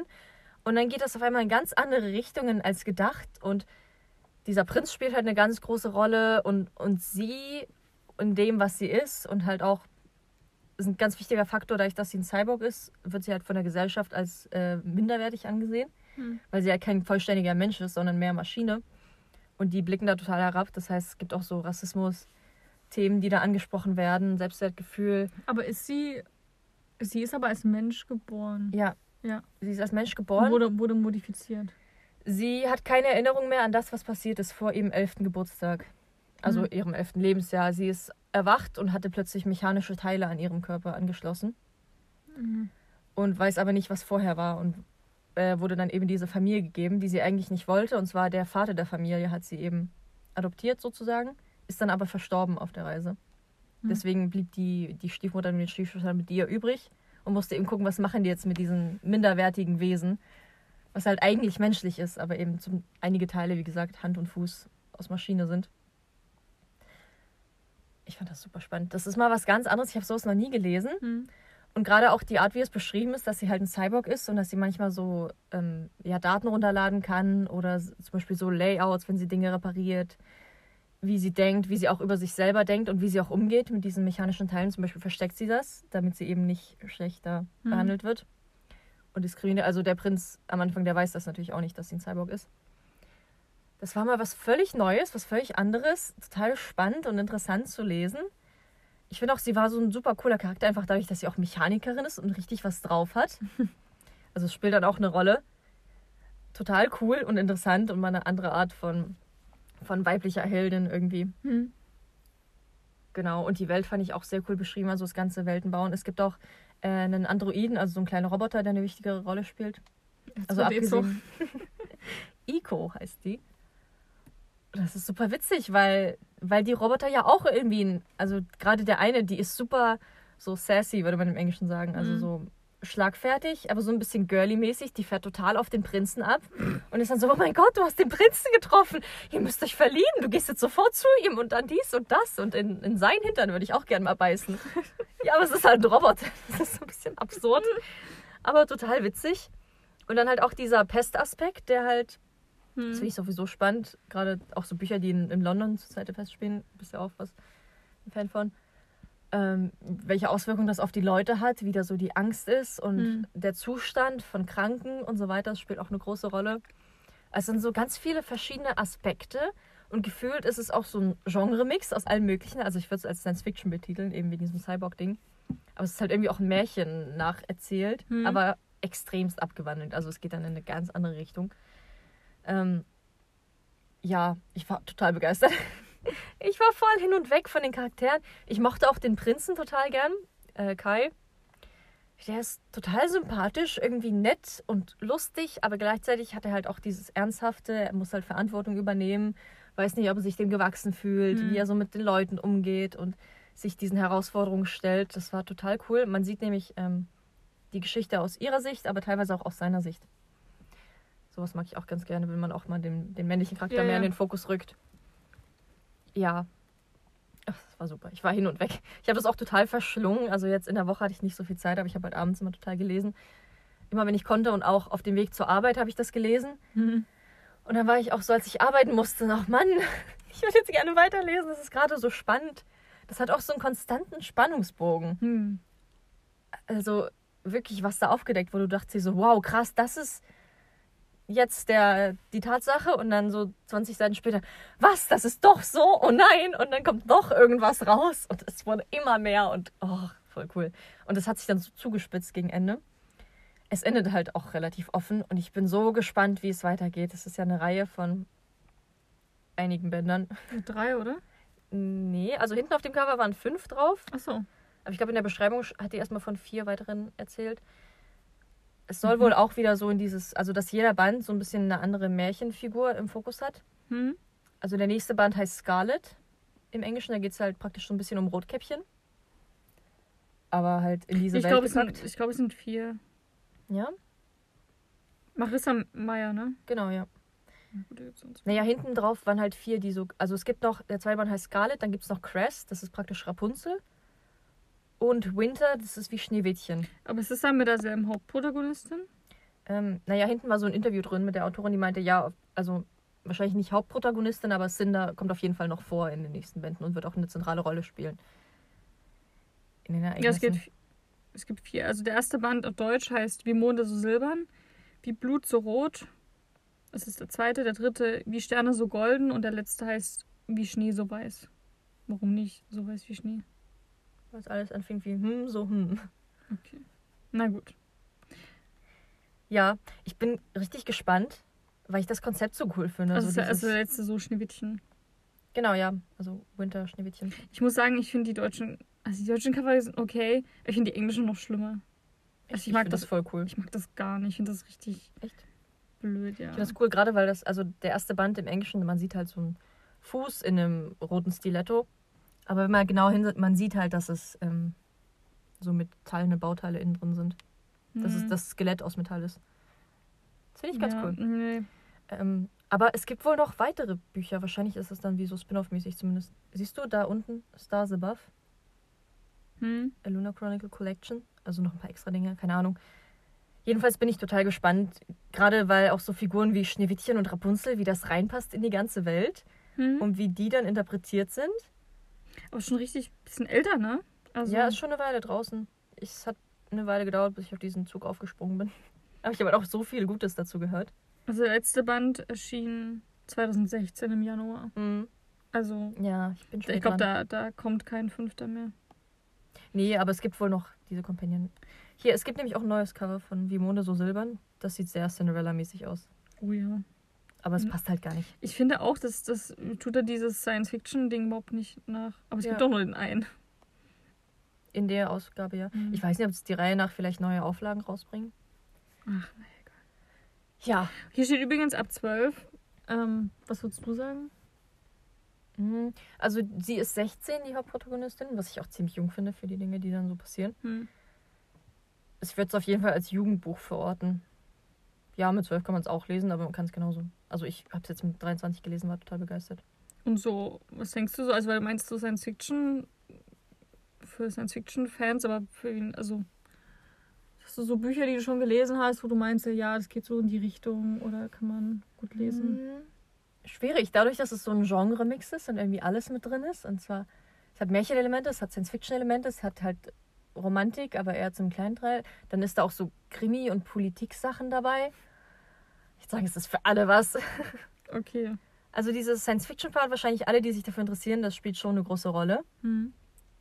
Und gerade dem auch tiefer nachzugehen, ist halt richtig spannend. Also wer mehr von diesem Genre sehen will oder mal sich nicht so ganz rantraut und ich weiß, wo man da einen guten Einstieg findet, denke ich, ist das eine gute Variante, weil es halt noch nicht so eine Mhm. große Rolle spielt, aber schon ein Hauptbestandteil ist. Ja, keine Ahnung. Ich werde mir jetzt auf jeden Fall schnell den zweiten Band kaufen. Gut, dann mache ich mal das letzte. Ja. Wo ich nämlich sage, das ist ein hervorragender Einstieg in Science Fiction. Ah, noch so einer. Ist Neon Birds von Marie Grashoff. Ähm, boah, das Buch ist so gut. Also ich habe das jetzt die Woche beendet. Und es war, also es war phänomenal. Also es ist ein richtiges Jahreshighlight jetzt schon. So, das ist halt richtig krass gewesen. Ähm, ich erzähle mal, worum es geht. Ja, fang erstmal von vorne an. Ähm, oh Gott, wie erzähle ich das jetzt am besten? Also, das spielt 2100 ungefähr. Also in unserer heutigen Welt. Ist jetzt keine Zukunft auf einem anderen Planeten oder sowas, sondern unsere Welt. 2100. Und ähm, ja, die Gesellschaft ist so eine ganz andere, als wir es jetzt so kennen. Und zwar erstmal so zu diesem Weltenbau vielleicht. Es gab verschiedene Naturkatastrophen und es gibt einfach sehr wenig Grün mehr auf diesem Planeten. Und ähm, ich möchte es anders erzählen. Ja, das hast du vorher schon mal erzählt, dass einfach viel Grün bei denen zu Hause ist und das ist rein optisch schön. Das habe ich dir erzählt, aber im Podcast so. habe ich das noch Ah, nicht ja. erzählt. Okay, wir machen das mal anders. Also 2100 spielt, spielt das Ganze. Und ähm, Menschen natürlich technologisch viel weiter vorangeschritten, als, als wir jetzt sind. Und es gab quasi, gibt es auch so Modifikationen, es gibt auch Cyborgs wieder in, Ach, in die Richtung. okay. Also halt Menschen, ich finde diesen Namen Cyborg manchmal schwierig, weil ich stelle mir dann immer so einen mechanischen Klotz irgendwie vor. So also weißt du, so ein... So Das ist ein- eher so ein- so, na, aber so, ein- so ein Typ, der halt irgendwie einen, men- so einen menschlichen Kopf hat, aber der Rest ist halt alles so Maschine, irgendwie so ein bisschen Mhm. Avatar-mäßig.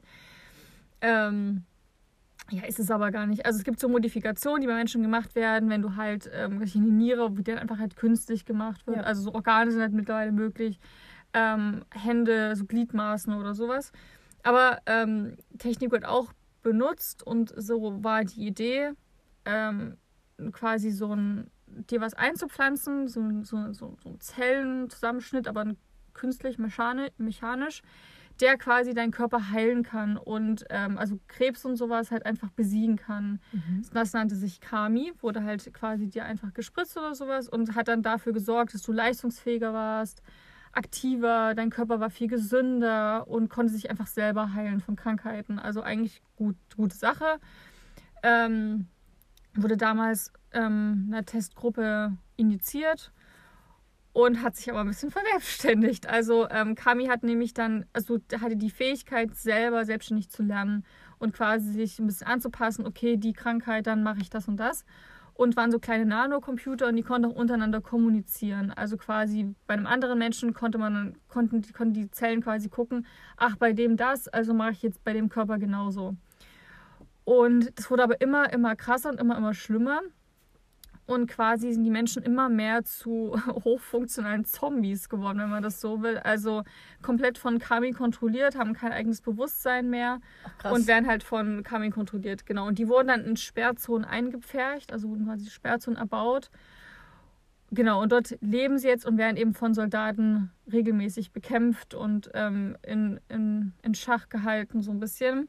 Aber eins kommt zum anderen und ähm, die werden Mojas genannt, diese, diese Zombies.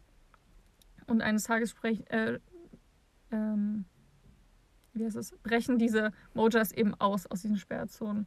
Und so ein Kampf ums Überleben beginnt Mhm. quasi. Also super cool gemacht, so von diesem, von diesem Weltenbau.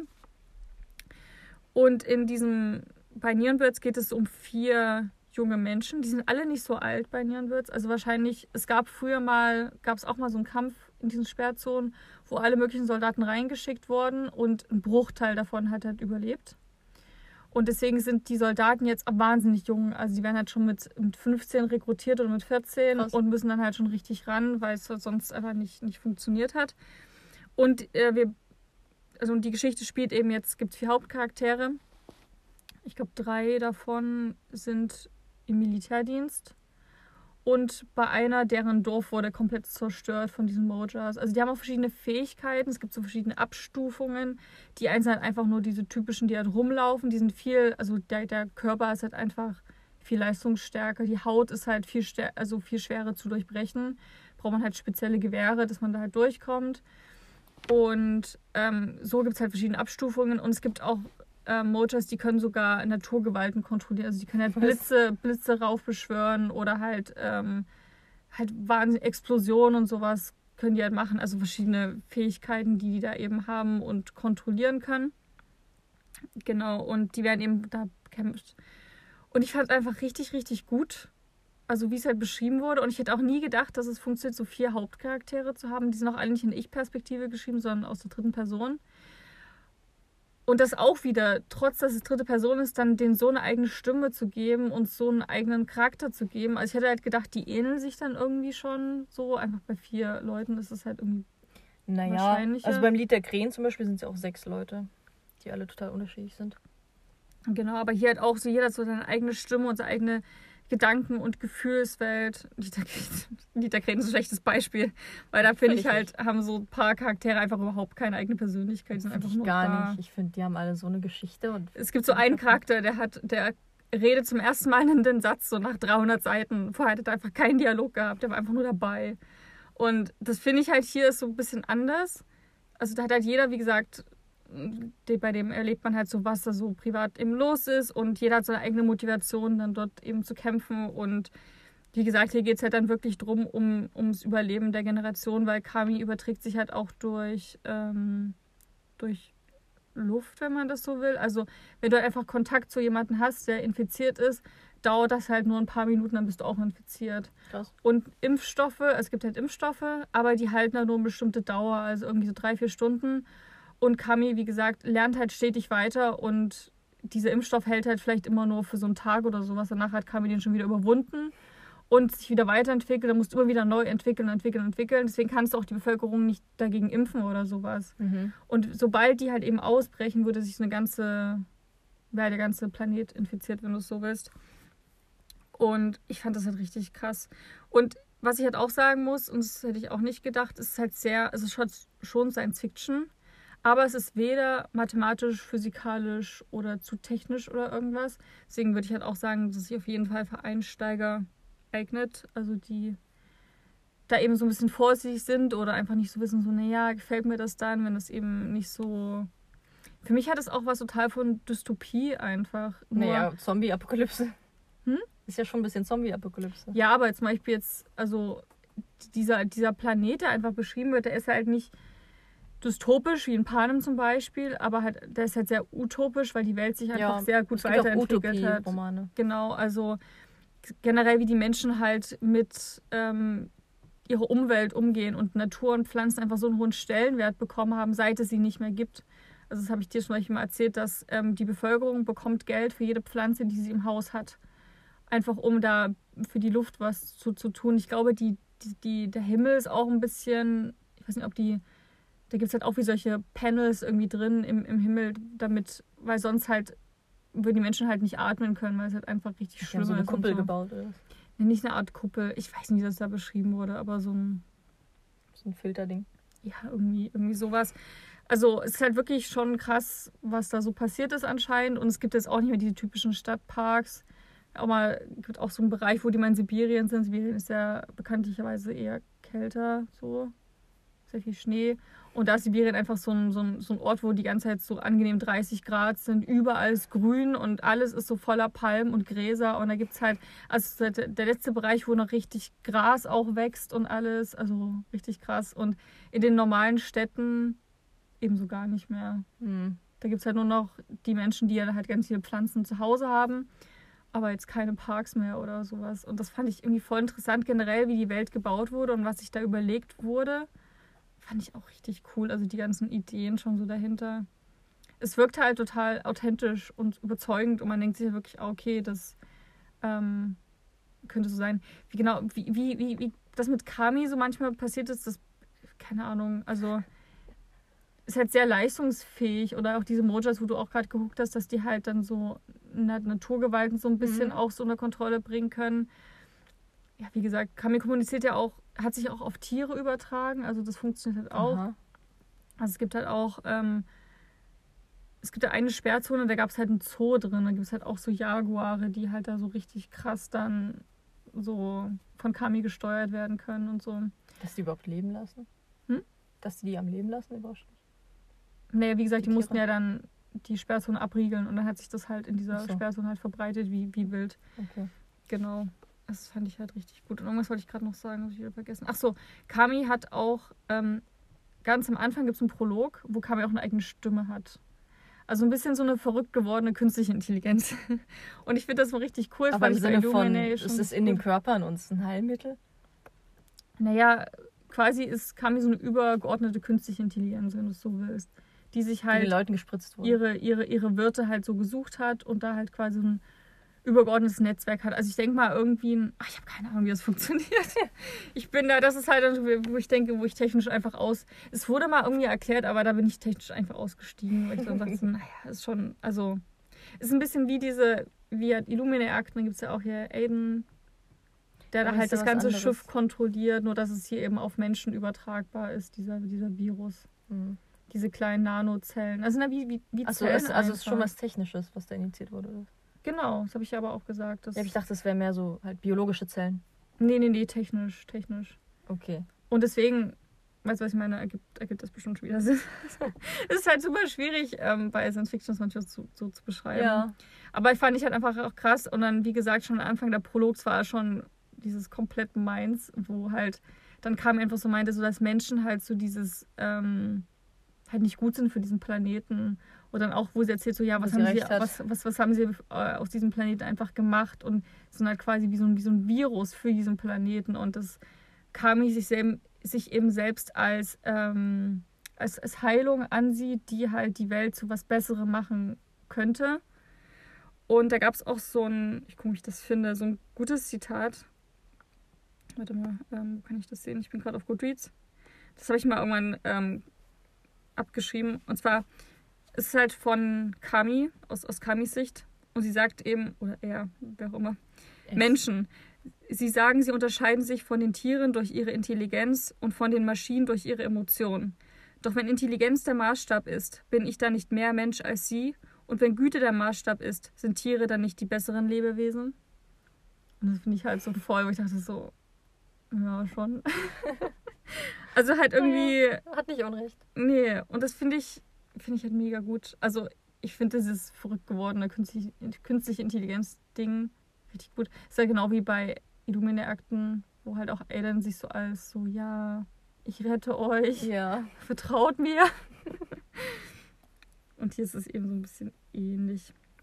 Also wie gesagt, lasst euch von diesem Genre Science Fiction nicht abschrecken. Es spielt halt nur in der Zukunft, aber Aber Ich finde, das, das ist ja eher so ein, das ist ja gerade mehr im Trend. Und ist so ein aufstrebendes Ja. Ding und es sollte doch Leute gerade anregen. Probiert mal was Neues aus. genau, aber viele denken halt immer, Science Fiction ist so Raumfahrt, Ja. technisch, physikalisch, irgendwas. Also wie ein bisschen Marsianer hast ja auch gemeint, das ist sehr. Ja, das ist Dings so das gewesen.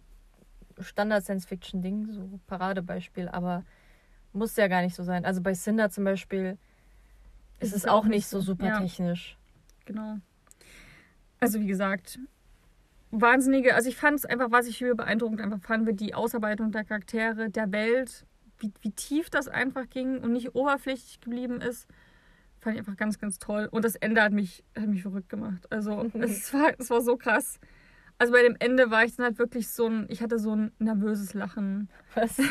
Naja, ich mag halt solche Enden sehr, so ohne Okay. jetzt da zu viel. Also ich finde das manchmal, also du kennst auch die, die, die Gänsehautgeschichten von A.L. Stein. Mhm. Und die haben noch meistens dann immer so mit so einem, du denkst, es ist alles gut und dann in dem letzten Satz war dann nochmal so ein Ding, so, Ach so. genau. Und dann musste man auch immer ein bisschen grinsen, wenn sowas war. Immer dieses so ein, oh, okay. Und hier war das halt genauso dieses, wo ich dachte so, aber nur, dass es nicht, nicht dieses so, ah, okay, krass, sondern halt dieses, oh, scheiße, was? war. Und das fand ich einfach mega. Ich fand das Ende richtig gut, richtig schlimm und irgendwie alles zusammen. Und ich freue mich so auf den zweiten Teil. Ja, Also, und wie gesagt, du musst es unbedingt lesen. ja habe ich vor. Also, Es klingt richtig cool. ich weiß nicht, ob ich so gut erzählt habe mit diesem Kami und so, aber das wird halt alles im Buch auch erklärt, was ich auch toll fand. Man hat in dem Buch ähm, Charakterzeichnungen drin. Mhm. Ja, es gab ja auch Postkarten für die Vorbestellenden. Genau, die habe ich auch zu Hause und quasi ein paar von diesen Bildern, ich glaube drei oder vier, sind auch in diesem Buch mit drin. Cool. Und dann gibt es auch Militärakten, ähm, irgendwelche anderen also diese, diese Akten gibt es halt, die man lesen kann, auch so Chat-Nachrichten sind auch manchmal mit dabei. Und das finde ich mal ganz cool, so zwischendurch, dass man mal die Geschichte ein bisschen auflockert und noch ein bisschen Hintergrundinfos bekommt. Tatsächlich, tatsächlich ist es dadurch nie so, dass man mehr Wissen hat als die Charaktere, was ich immer dachte, weil es gibt da schon so ein paar ähm, Antagonisten, also so die Mhm. wahrscheinlich ein bisschen böse sind. Aber da hat man auch manchmal Unterlagen von denen so durchgelesen, aber da war jetzt nie irgendwas dabei, wo man, wo man dann wieder mehr wusste als die Charaktere. Man war immer auf demselben Stand und war dann genauso Okay. überrascht wie sie, wenn was passiert ist. Ja. Aber weil ich schon gesagt habe, Antagonisten tatsächlich so richtig ein. Also es gibt so ein paar, wo ich halt vermute, dass die halt nicht so, dass die halt nicht so sind. Aber halt, es gibt halt nicht diesen einen Bösen irgendwie und das finde ich Mhm. halt auch krass und halt neu, weil sonst gibt es immer die KI und dann gibt es halt noch irgendjemand, der halt das entweder durchdrücken will oder der halt irgendwie auch scheiße einfach ist und den gibt es hier nicht so richtig. Also es gab einmal einen Moment, wo ich dachte, oh, der ist aber jetzt, der ist doof und der ist bestimmt der Böse. Und dann argumentiert er und erzählt er halt so seine Sicht und denkst du auch so, naja, so Unrecht hat er ja gar nicht. Aber solche Bösewichte finde ich immer am besten, die halt nachvollziehbar sind. Na die genau. nicht einfach 100% bösartig sind, sondern halt auch Genau, eine Motivation aber wie haben. gesagt, dann dadurch war er für mich schon wieder nicht mehr böse und ich hatte, und die KI, die hat ja eigentlich auch nicht so Unrecht. Ja, aber das ist super spannend dann. Genau, also es gab halt nicht diesen einen, wo man sich so seinen, seinen, seinen, seinen Hass drauf projizieren konnte. Das fand ich dadurch richtig gut und mal was anderes. Genauso wie es hier. mh, Es, ich will jetzt nicht sagen, es gibt keine Liebesgeschichte, es gibt so was ganz Zartes, was sich so ein bisschen anbandelt. Aber so wirklich ganz. Da passiert eigentlich nichts. Also es ist wirklich nur so ein. Aber man, man, man merkt schon, da gibt es zwei, die, die fühlen sich dann hingezogen. Mhm. Aber wirklich nur ganz am Rande. Und das fand ich irgendwie mal ganz erfrischend, weil ich nicht weiß, wenn ich das letzte Mal halt ein Buch richtig gelesen habe, wo man nicht Liebe so mit im Vordergrund steht. Und wo man auch mal so eine, die Welt ist hier irgendwie gerade am, am, am Sterben und alles ist furchtbar und Krieg und furchtbar schlimm. Und du hast mal keine Liebesgeschichte nebenbei. Hm. Also wenn ich jetzt auch dann so, ich musste irgendwie oft an Tribute von Panem denken, ich weiß aber nicht warum. Ja, das ist ja auch nicht so. Also im ersten Band ist nicht so primär. Ich finde danach ist es schon. Genau, aber du hast halt immer so, ja, die Welt geht unter, aber ich habe ja noch meinen mein Love Interest und den muss ich ja beschützen. Und dann wird meistens so die Liebe mehr, kommt mehr in den Vordergrund. Mhm. Und das fand ich hier eben, eben mal ganz erfrischend, dass es einfach reicht, dass die Welt untergeht. Und Ja. dass du nicht noch jemanden brauchst, den du beschützen musst oder so. Und selbst wenn du jemanden hast, der dir viel bedeutet, dass man einfach sagt, okay, das geht jetzt aber vor. Mhm. Und das fand ich mal richtig gut. Ja, bei Cinder ist auch so, es gibt zwar halt sie als Hauptfigur und diesen Prinzen, aber es ist gar nicht so ein, eigentlich nicht wirklich direkt diese Liebesgeschichte, weil Mhm. die sind mehr auf Freundschaftsbasis Mhm. oder auch mehr so ein Informationen austauschen, zusammenarbeiten Ding. Aber gar nicht, wie man erwartet, weil, weil das typische Aschenputtel-Ding, wo der Prinz halt kommt und sie rettet und das ist die wahre Liebe für immer, das ist auch gar nicht so. Das ist untergeordnet und eigentlich, also ich wüsste auch gar nicht, sind sie jetzt verliebt, sind sie es nicht? Ja. Aber gerade beim ersten Band von der Reihe finde ich das eigentlich auch super. Ja. Ich mag es auch gern, wenn sich das, das fand ich halt jetzt auch cool, dass es sich halt langsam entwickelt, dass die erstmal sich langsam kennenlernen, irgendwie erstmal gucken, Nee, hier ist das ganz wir auf einem. Level, genau, und das nicht sofort so dieses Liebe auf den ersten Blick oder beste Freunde auf Anhieb, sondern Na, so eine genau. Entwicklung. Na, oder dass es halt, wie gesagt, ist dieser Hauptprotagonist, der die Welt retten muss und seine Liebe beschützen muss und das unter einen Hut kriegen muss, sondern dass es eben hier mal wirklich nur die Welt und dass es auch keinen diese typischen Bösewicht gar nicht gibt. Mhm. Ich finde das halt mega spannend und das habe ich so in der Form noch nie gelesen, aber es hat halt gereicht, um, das habe ich glaube ich auch irgendwann mal geschrieben, dieses Buch, dieser Spannungsbogen von diesem Buch ist die ganze Zeit bei 100 Prozent. es fängt halt spannend an, es bleibt halt bis zur letzten Seite spannend, es nimmt halt nie an Fahrt ab. Ab. So, das fand ich richtig Aber sind gut. nicht diese Zombies die Bösen? So die Feinde? Aber da zum Beispiel auch, ähm, es gibt, also an denen wird so ein bisschen rumgeforscht und geguckt, weil es könnte sein, dass ähm, der Mensch da drin immer noch lebt. Ach so. So, und deswegen, also es gibt halt einen Soldat, der war früher, die sind halt alle so jung, das finde ich halt krass, wenn ich sage früher. der ist 19 Jahre und ist aus dem, aus dem Militärdienst halt, hat er aufgehört oder 21 Jahre und hat auch vorher fünf Jahre schon gedient fürs Militär. Das ist halt irgendwie, ja, krass, wie, wie jung die sind, aber gibt aber Sinn, wenn man halt weiß, da sind ganz, ganz, ganz viele gestorben damals. Die, es müssen die jungen Leute sein. Und er zum Beispiel, ähm, der ist halt am ehesten, was du Cyborg nennst, hat ganz viele künstliche Teile, also künstliche Arme. Der wurde so oft so schwer verwundet, dass halt irgendwie über 50 Prozent seines Körpers sind halt mechanisch. Mhm. Ähm, genau, und er hat halt ganz viele, hat ganz viele Mojas umgebracht, also diese, diese Zombies. Und ähm, hat aber irgendwann aufgehört, weil er das nicht mehr konnte. Er konnte halt nicht mehr auf Frauen und Kinder schießen irgendwann, weil er meinte, das ist halt. Also irgendwann kommt er dann. Das muss schon echt auch krass sein, wenn man überlegt, diese Leute da, die sehen ja jetzt nicht anders aus, sind immer noch die Ja. Menschen. Die sehen halt irgendwie ein bisschen blasser, glaube ich, aus und haben halt alle so knallblaue Augen, weil dadurch zeigt sich halt diese Kami-Infizierung. In, doch, Infizierung. Infektion. Infektion, genau. Aber ansonsten sind das halt ganz normale Menschen, also so optisch. Und es sind halt auch keine Kinder mit dabei. Und dann Mhm. war das dann auch so, er meinte, er hat so viele Leben genommen und, und es ist halt nicht mal richtig raus, ob dieser Mensch da drin nicht noch lebt. Ob er es noch nicht nach außen hin kommunizieren kann. Ja. Okay, das ist dann auch spannend. Genau, und deswegen sind es nicht mehr die, die Bösen, weil du gar nicht weißt, nachher leben diese Menschen noch vielleicht. Ich dachte mir dann zwischen, zwischendrin mal so, ähm, das ist so typisch Menschen, ne? dass man halt so, das ist eine Gefahr, die müssen wir bekämpfen. Wie wäre es denn, wenn wir für die Gefahr eine Heilung suchen? Also, na, also ich meine, die haben damals was programmiert. Ja, aber du meinst doch, die haben diese Spritzen, aber die wirken nur ganz kurz. Ja, das ist ja aber ähm, hier eine Impfung quasi. Mhm. Nein, aber ich meine, die haben doch damals diesen Virus programmiert, der sich selbst verbessert und da krasses Zeug gemacht haben. Kann man nicht was ähnliches programmieren, was gegen diesen Virus ankämpft? Also, Ja, eigentlich. also dachte ich mal dann so, aber das ist dieses typisch Mensch und nee, wir müssen da drauf schießen, wir müssen es tot machen. Ja. Weil es, es bedroht uns. Aber dass man guckt, okay, wie kann man denn das vielleicht so Anders lösen. Mhm. Das ist halt, ja, aber ich weiß, ich weiß gar nicht, ob das halt geht. Das ist halt wieder dieses Technische. Aber so, ich kann halt nur sagen, das Ende von Band 1, du denkst, also das hat eine ganz neue, eine ganz neue Handlung aufgeworfen. Das wird eine komplett andere Geschichte, als ich jemals gedacht hätte.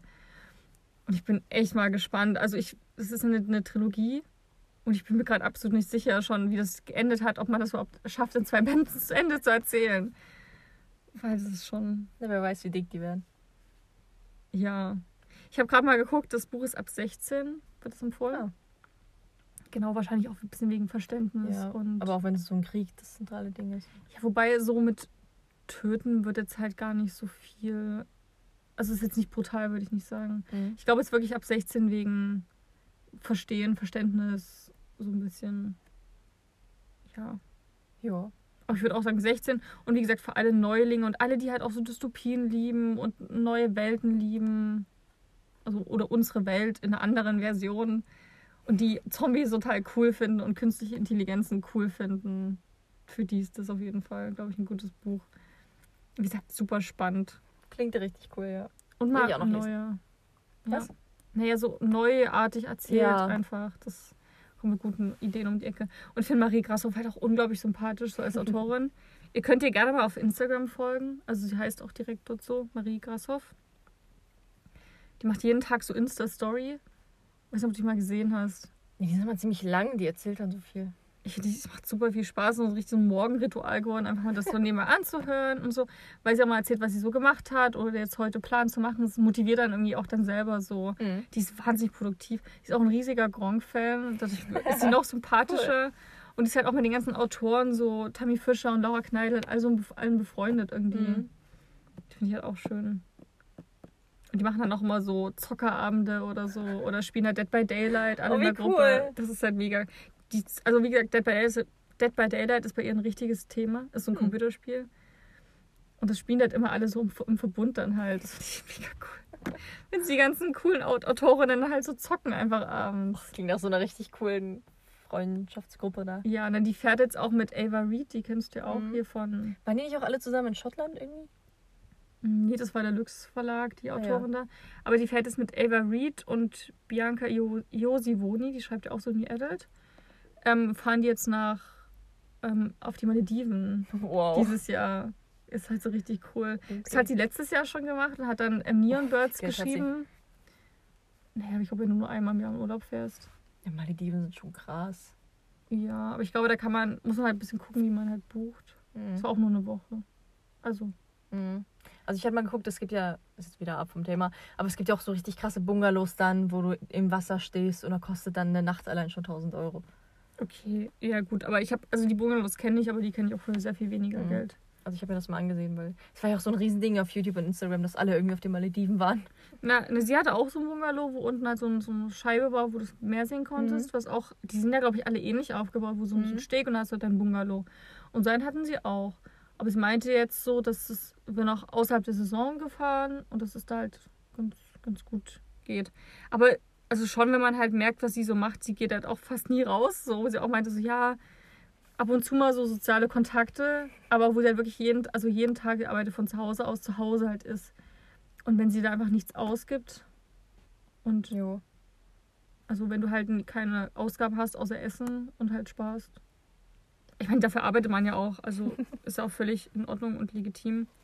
Nee, das find's- war jetzt kein Urteil. Ich Nee, Also gerade in letzter Zeit waren sehr viele Leute auf den Malediven, habe ich das Gefühl. Das ist echt teuer. vielleicht ist es wieder billiger geworden. Keine Mhm. Ahnung. Was ich halt auch bei ihr krass finde, sie hat letztens mal erzählt, weil sie immer wieder gefragt wird wegen diesen Postkarten von Nierenbirds. Es gab diese Vorbestelleraktion, da habe ich euch, glaube ich, auch im Podcast davon erzählt. Ihr konntet ihr ähm, die E-Mail schicken von der Vorbestellung zu Band 1 und dann habt ihr quasi ähm, einen Brief bekommen mit 10 Charakterpostkarten und noch ein Autogramm von ihr mit dazu. War komplett kostenlos, hat sie einfach gemacht, weil sie es wollte. Und sie wird jetzt immer wieder angeschrieben, ob sie nicht noch Postkarten hat. Also sie bringt welche zur LBM mit. Sie ist auch Ach, jeden Tag auf der cool. LBM, da kann man sich einfach mitnehmen, kann man auch Freunde mitnehmen oder so. Ähm, wenn eine Person das irgendwie nicht schafft oder so und dann signiert sie auch alles, äh, meinte sie. Ähm, aber sie kann es nicht bewerkstelligen, auch wenn man ihr jetzt einen frankierten Rückumschlag schickt, das halt zu machen logistisch. Ich meine, das geht einfach nicht. Das war damals krass viel Arbeit. Ja. Und da wird sie mitunter, es sind Leute total verständnisvoll, aber sie wird auch angepöbelt. So, ja, wie kann denn das sein? Das ist ja für uns. Und das, also, wo das richtig so, ja, du musst doch. Mhm. Aber könnte man Und- die nicht verkaufen online, irgendwie so ein Pack? Und dann meinte sie halt auch, du musst es ja wieder verschicken. Und sie will niemanden Ja. einstellen, der Ach das so. dann halt macht. Was sie jetzt gemacht hat, ist, man kann sich die Designs runterladen am Computer und einfach die Postkarten selber drucken Hm. lassen. Aber wer hat denn die gezeichnet? Ähm, hat sie eine Illustratorin beauftragt. Sie ist selber Grafikdesignerin. Achso. Hast du mal die, die doch, das hab- haben wir damals in, in Berlin, habe ich dir doch mal zwei, drei Bücher gezeigt, die sie gemacht hat. Mhm. Achso. Also ja, vom- vom- vom Cover her. Also sie macht halt Coverdesign auch für Verlage. Ja. Zum Beispiel jetzt auch, ähm, da habe ich dran teilgenommen, glaube ich. Kommt das auf, aus dem Ravensburger Verlag, so ein neues. So so Schachfiguren. Das Cover hat sie halt auch selber gemacht. Ja, kannst du mir dann zeigen. Ja, und halt so richtig viel, also Coverdesign macht sie halt ganz viel. Aber sie meinte halt, so viel Eigenes wollte sie halt das auch mal machen lassen, so mal, weil es halt auch mal ganz schön ist. Und sie hat aber erzählt, für diese ganzen Postkarten, dieser Druck und das Porto und das Verschicken, die Umschläge, da hat sie 6000 Euro dafür bezahlt. Krass. Nur für halt, um den, den Lesern sowas Gutes zurückzugeben. Und Mhm. das finde ich, das finde ich voll toll. Also, wie gesagt, tolle Frau. Könnt ihr gerne mal folgen. Oder ihr folgt auch gleich uns. Ja, Gute Überleitung geschaffen. Und zwar sind wir eigentlich auch schon durch mit der Folge. ja. Mit den Büchern dieses Monats. Nächsten Monat, mal gucken, wie viel wir im Februar so schaffen. Aber wir wollen das jetzt wahrscheinlich durchziehen, jeden Monat mal so einen Lesemonat, Ja, ich hoffe, dass wir das Video, durchziehen. Podcast-Dings zu machen. Genau, folgt uns sehr gerne auf Instagram. Gren. Ich bin schon durch für heute. Auf Buchcast Mafia. Wir wollen jetzt versuchen, auch mal ein paar Rezensionen und ein bisschen mehr Updates hochzuladen. Cool. Ah ja.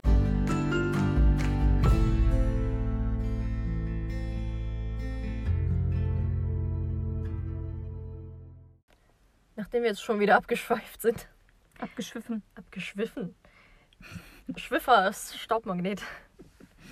Ähm, ja, kommen wir doch langsam zu einem Ende. Und zwar wollten wir noch die Neuerscheinung vorstellen. So wie immer. Mhm. Und ich habe gehört, du möchtest den Anfang machen. Ja. also, ich habe ein Buch. Das. Verrückt. Genau. Ich muss sagen, ähm, mal ganz kurz von weg abschweifen. Und schon wieder. ähm, beim, beim Raussuchen von Neuerscheinungen, das wird manchmal immer schwerer. Gerade jetzt erscheint ja nicht so viel, weil die alle warten bis März, bis die Ja, Buchmesse ja. kommt wieder. Und die Bücher, die jetzt erscheinen, sind halt immer die dritten oder fünften oder zweiten Teile von irgendwas. Ja, ich habe tatsächlich auch ein Band 2 von was genommen. Ah, Ich hab's nicht. Nee, das will ich nicht. Aber weil die nicht krass zusammenhängen und weil es halt trotzdem. Ich fand Ja. das super. Okay. Ja, deswegen ist schwer, deswegen bewundert das, dass wir das trotzdem jedes Ja, Mal ein bisschen schaffen. mehr Anerkennung bitte. Anerkennung, genau. Und zwar, ich habe ganz passend zu Neon Birds, und da musste ich so an dich denken, als ich, als ich den Klappentext gelesen habe, weil ich dachte, das könnte richtig deins sein. Okay, ich bin gespannt. Das Buch erschien am 1.12. Das ist aber schon eine Weile her. 2019. Ja, aber es macht ja nichts, wenn man. Es ist immer noch eine Neuerscheinung. Mhm. Also, im letzten Monat erst erschienen. Vor Und Monaten. zwar. Heute ist doch Ende Januar. Ist fast der 1. Februar, das heißt, in zwei Monaten. Der ganze Dezember ist rum, der ganze Januar ist rum.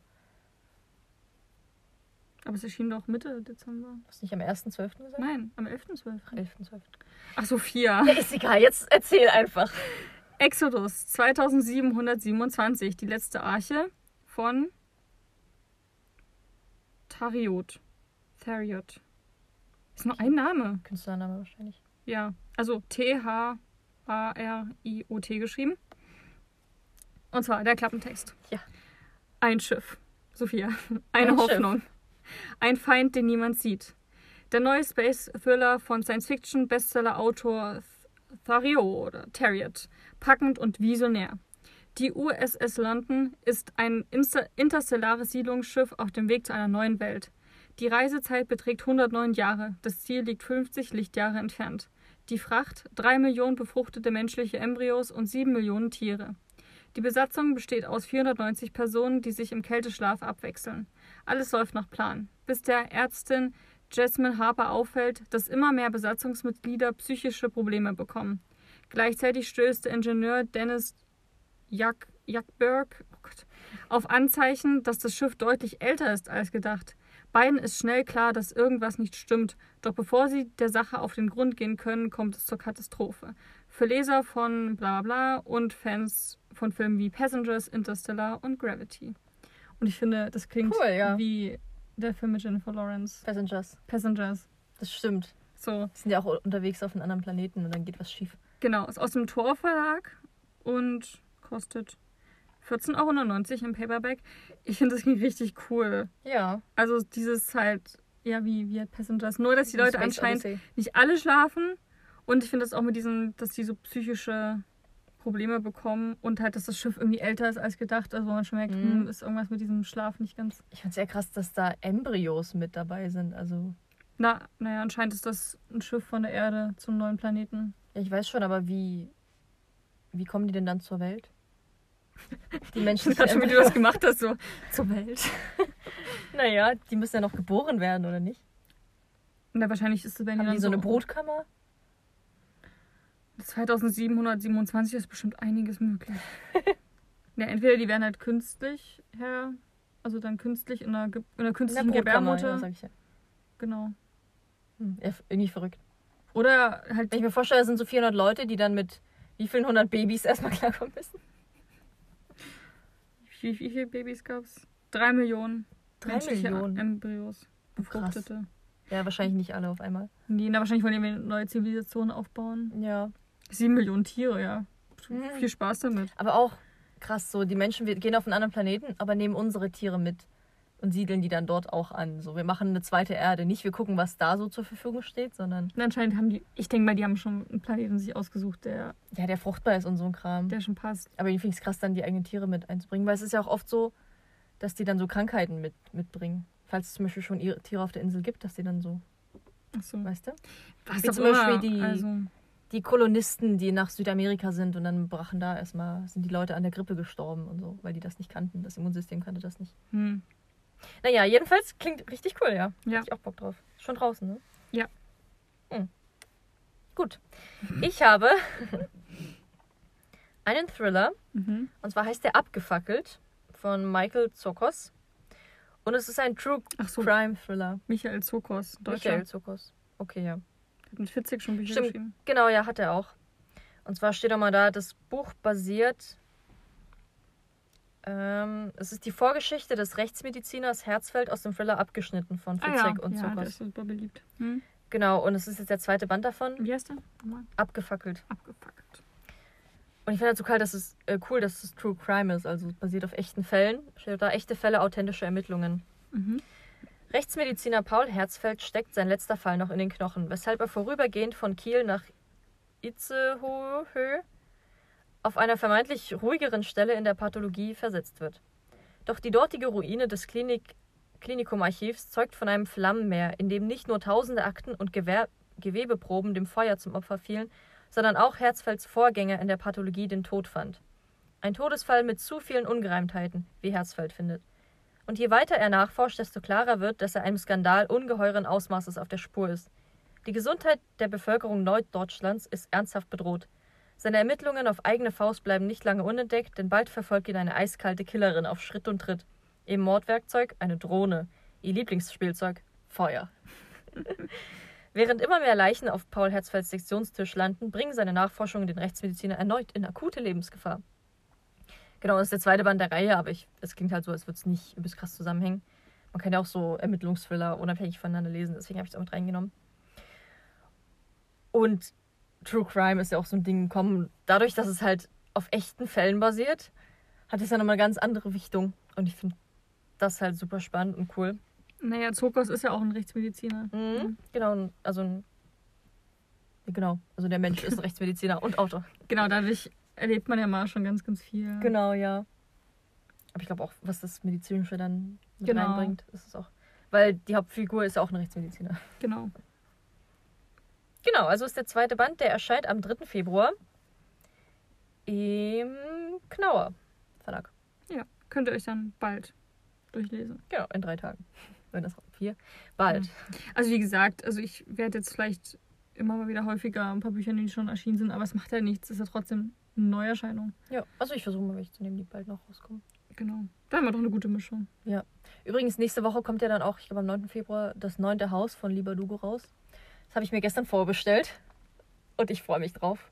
Am Montag, äh, am, für euch ist schon erschienen Someone Else von Laura Kneidel. Und es war die Nachtigall. Ich weiß gar nicht mehr, worum es ging. Ich auch nicht mehr, aber Someone Else haben wir vorgestellt. genau, von Laura. Kneidel. Also ich habe mir halt ein paar Bücher, wo ich, also die wir vorgestellt haben in der Neuerscheinungsfolge, die ich richtig gut fand, mir auch also hier in den Kalender eingeschrieben, Ja, dass ich auch gar nicht vergessen. Vergesse und mittlerweile weiß ich mit manchen Titeln nicht mehr, worum es eigentlich ging, ging, aber das macht ja gar nichts. Ah, das war das mit diesem Jäger. Ach, am, Mit dieser Ökoaktivistin gegen den Jäger. oh ja, stimmt. Und ich sehe gerade, am 3. Februar kommt das neunte Haus schon. Okay. Wir Ja. müssen jetzt hier Schluss machen, das wird sonst nichts mehr. Also, Es ist doch schon was geworden. Also, vielen waren- Dank fürs Zuhören. wir waren heute ein bisschen unkonzentriert, das tut uns auch sehr leid.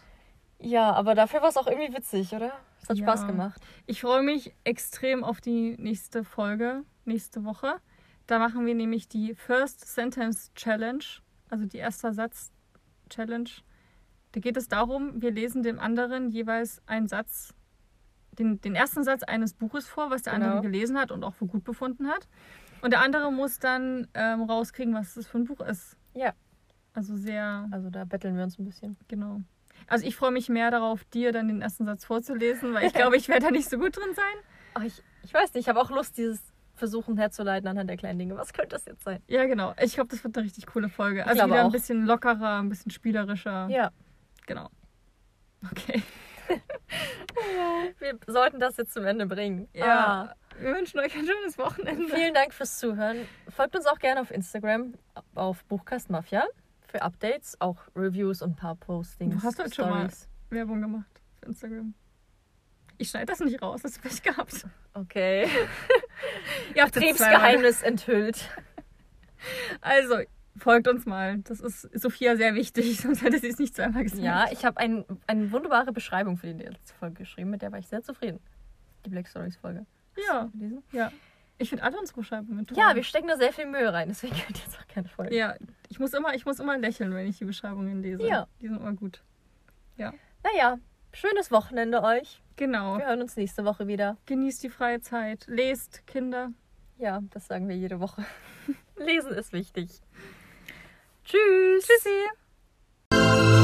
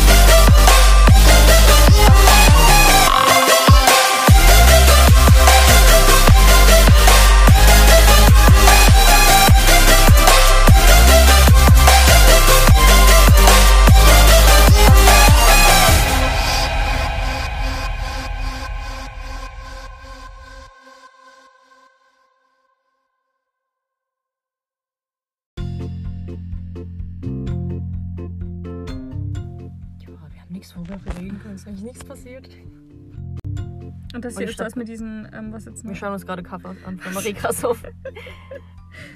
Guck mal, das, das ist das, was jetzt gerade im, im Carson rauskommt. Ah. Like Crowns.